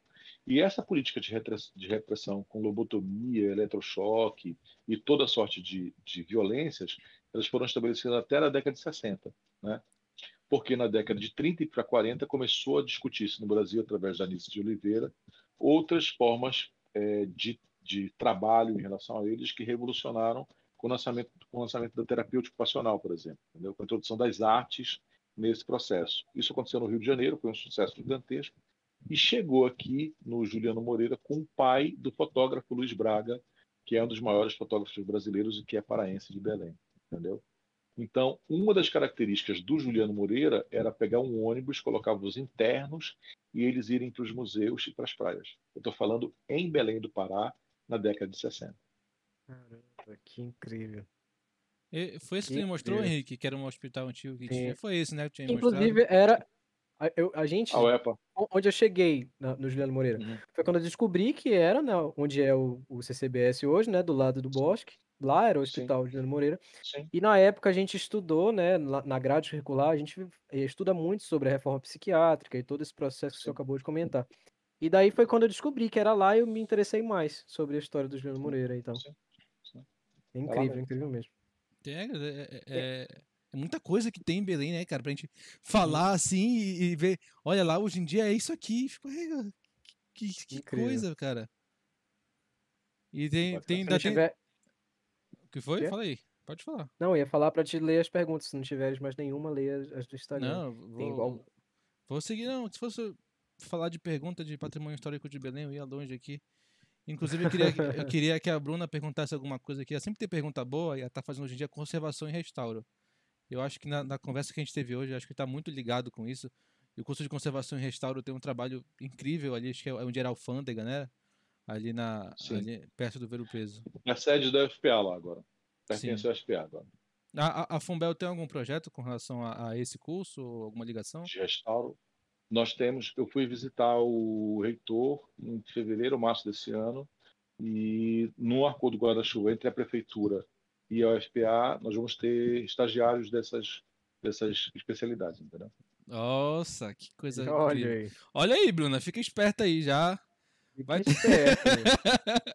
Vai Muitos testar. spoilers aqui, estamos sendo até Sim. importante. E, e- e ela já mostrou pra mim que o, o trabalho que os estudantes fazem hoje em dia, iniciando no restauro lá e tal, algumas obras de arte, algumas algumas lajotas de lá, eu, fico, caramba, cara, que, que coisa incrível que tá começando em Belém, né?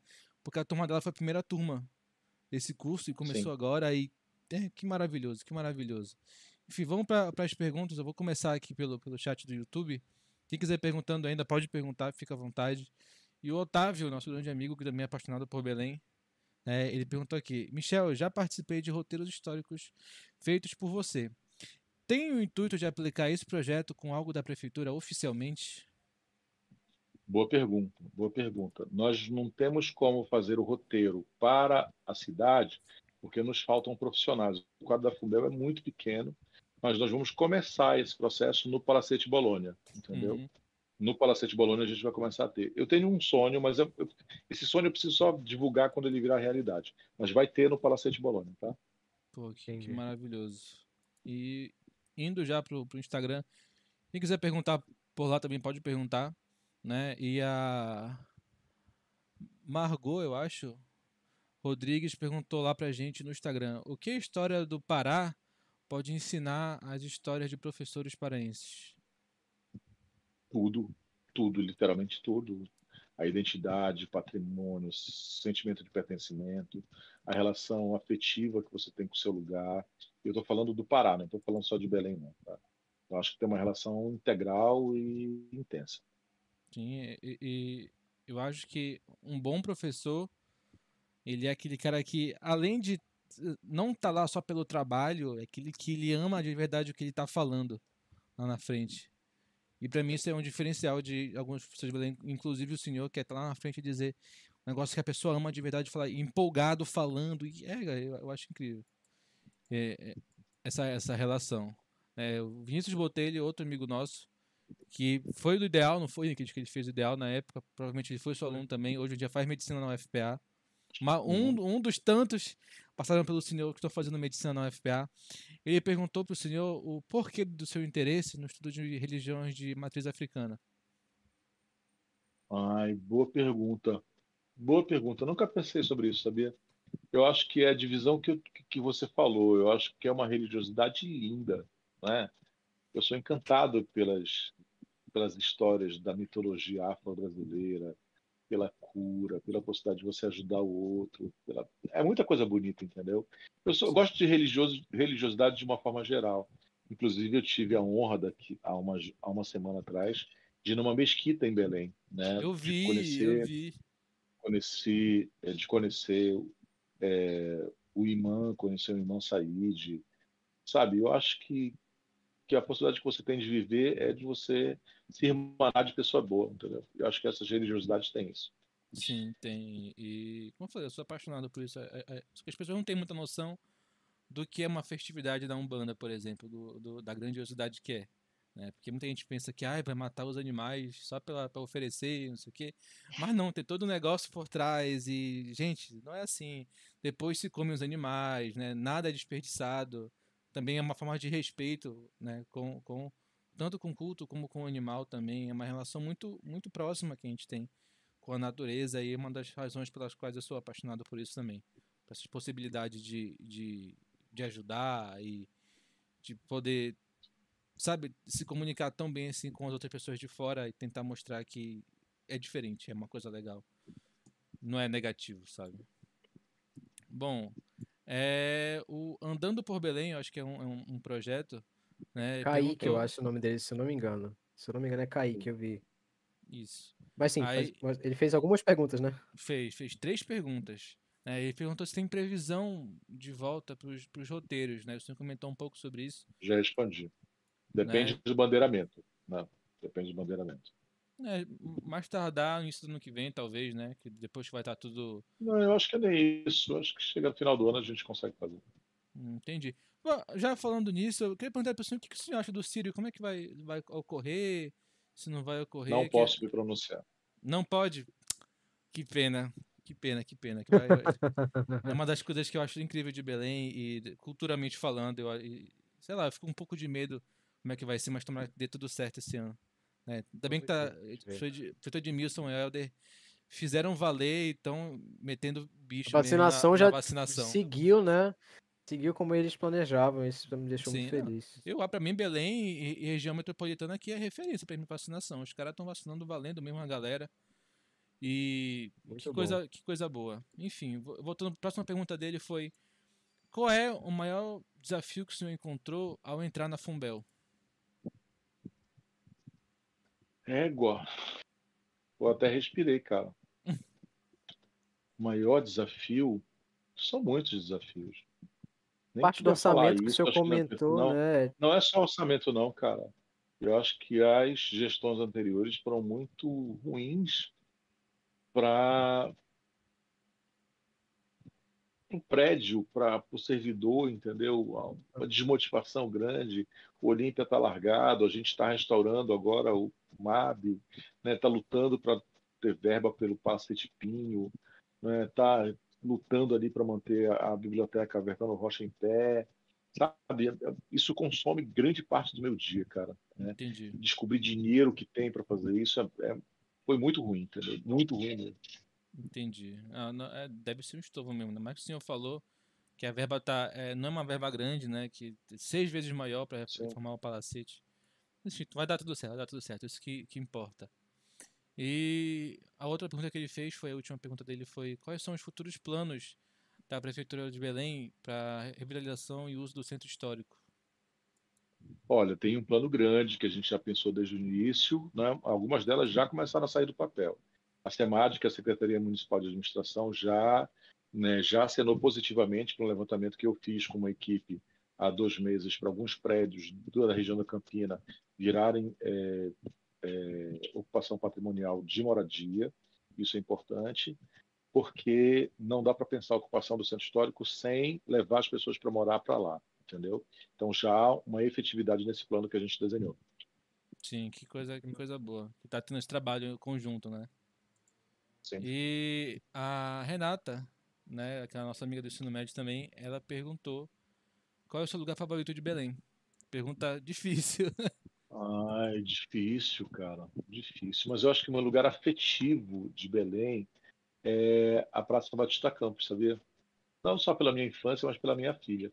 Ela adora ir para a pracinha, cara. Ela adora correr lá, gritar. Tem- ela tem toda uma história lá. Eu acho que se tornou o lugar mais, mais afetivo. Hum, Sim, é, que, aquela, aquele ambiente é muito legal, né? E É.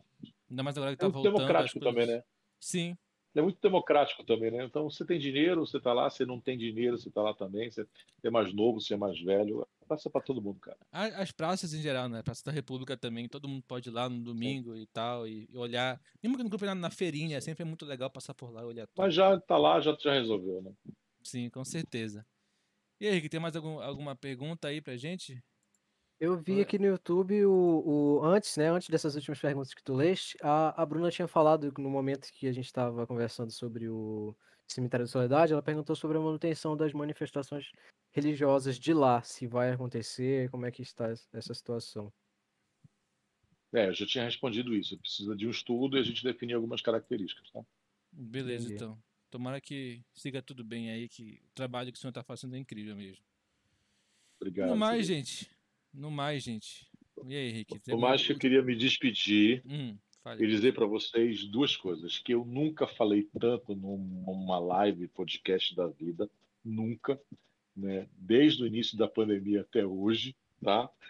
E nunca foi tão bacana. Eu queria agradecer a vocês dois. Que isso. né? Eu estava super ansioso em relação a isso. Né? Vocês conduziram de uma forma magistral, entendeu? Arrancaram coisas de mim que eu nunca disse publicamente, entendeu? E foi num passo, num papo que foi assim super tranquilo, tá? Então, o que vocês precisarem, estiver ao meu dispor, eu estou à disposição de vocês.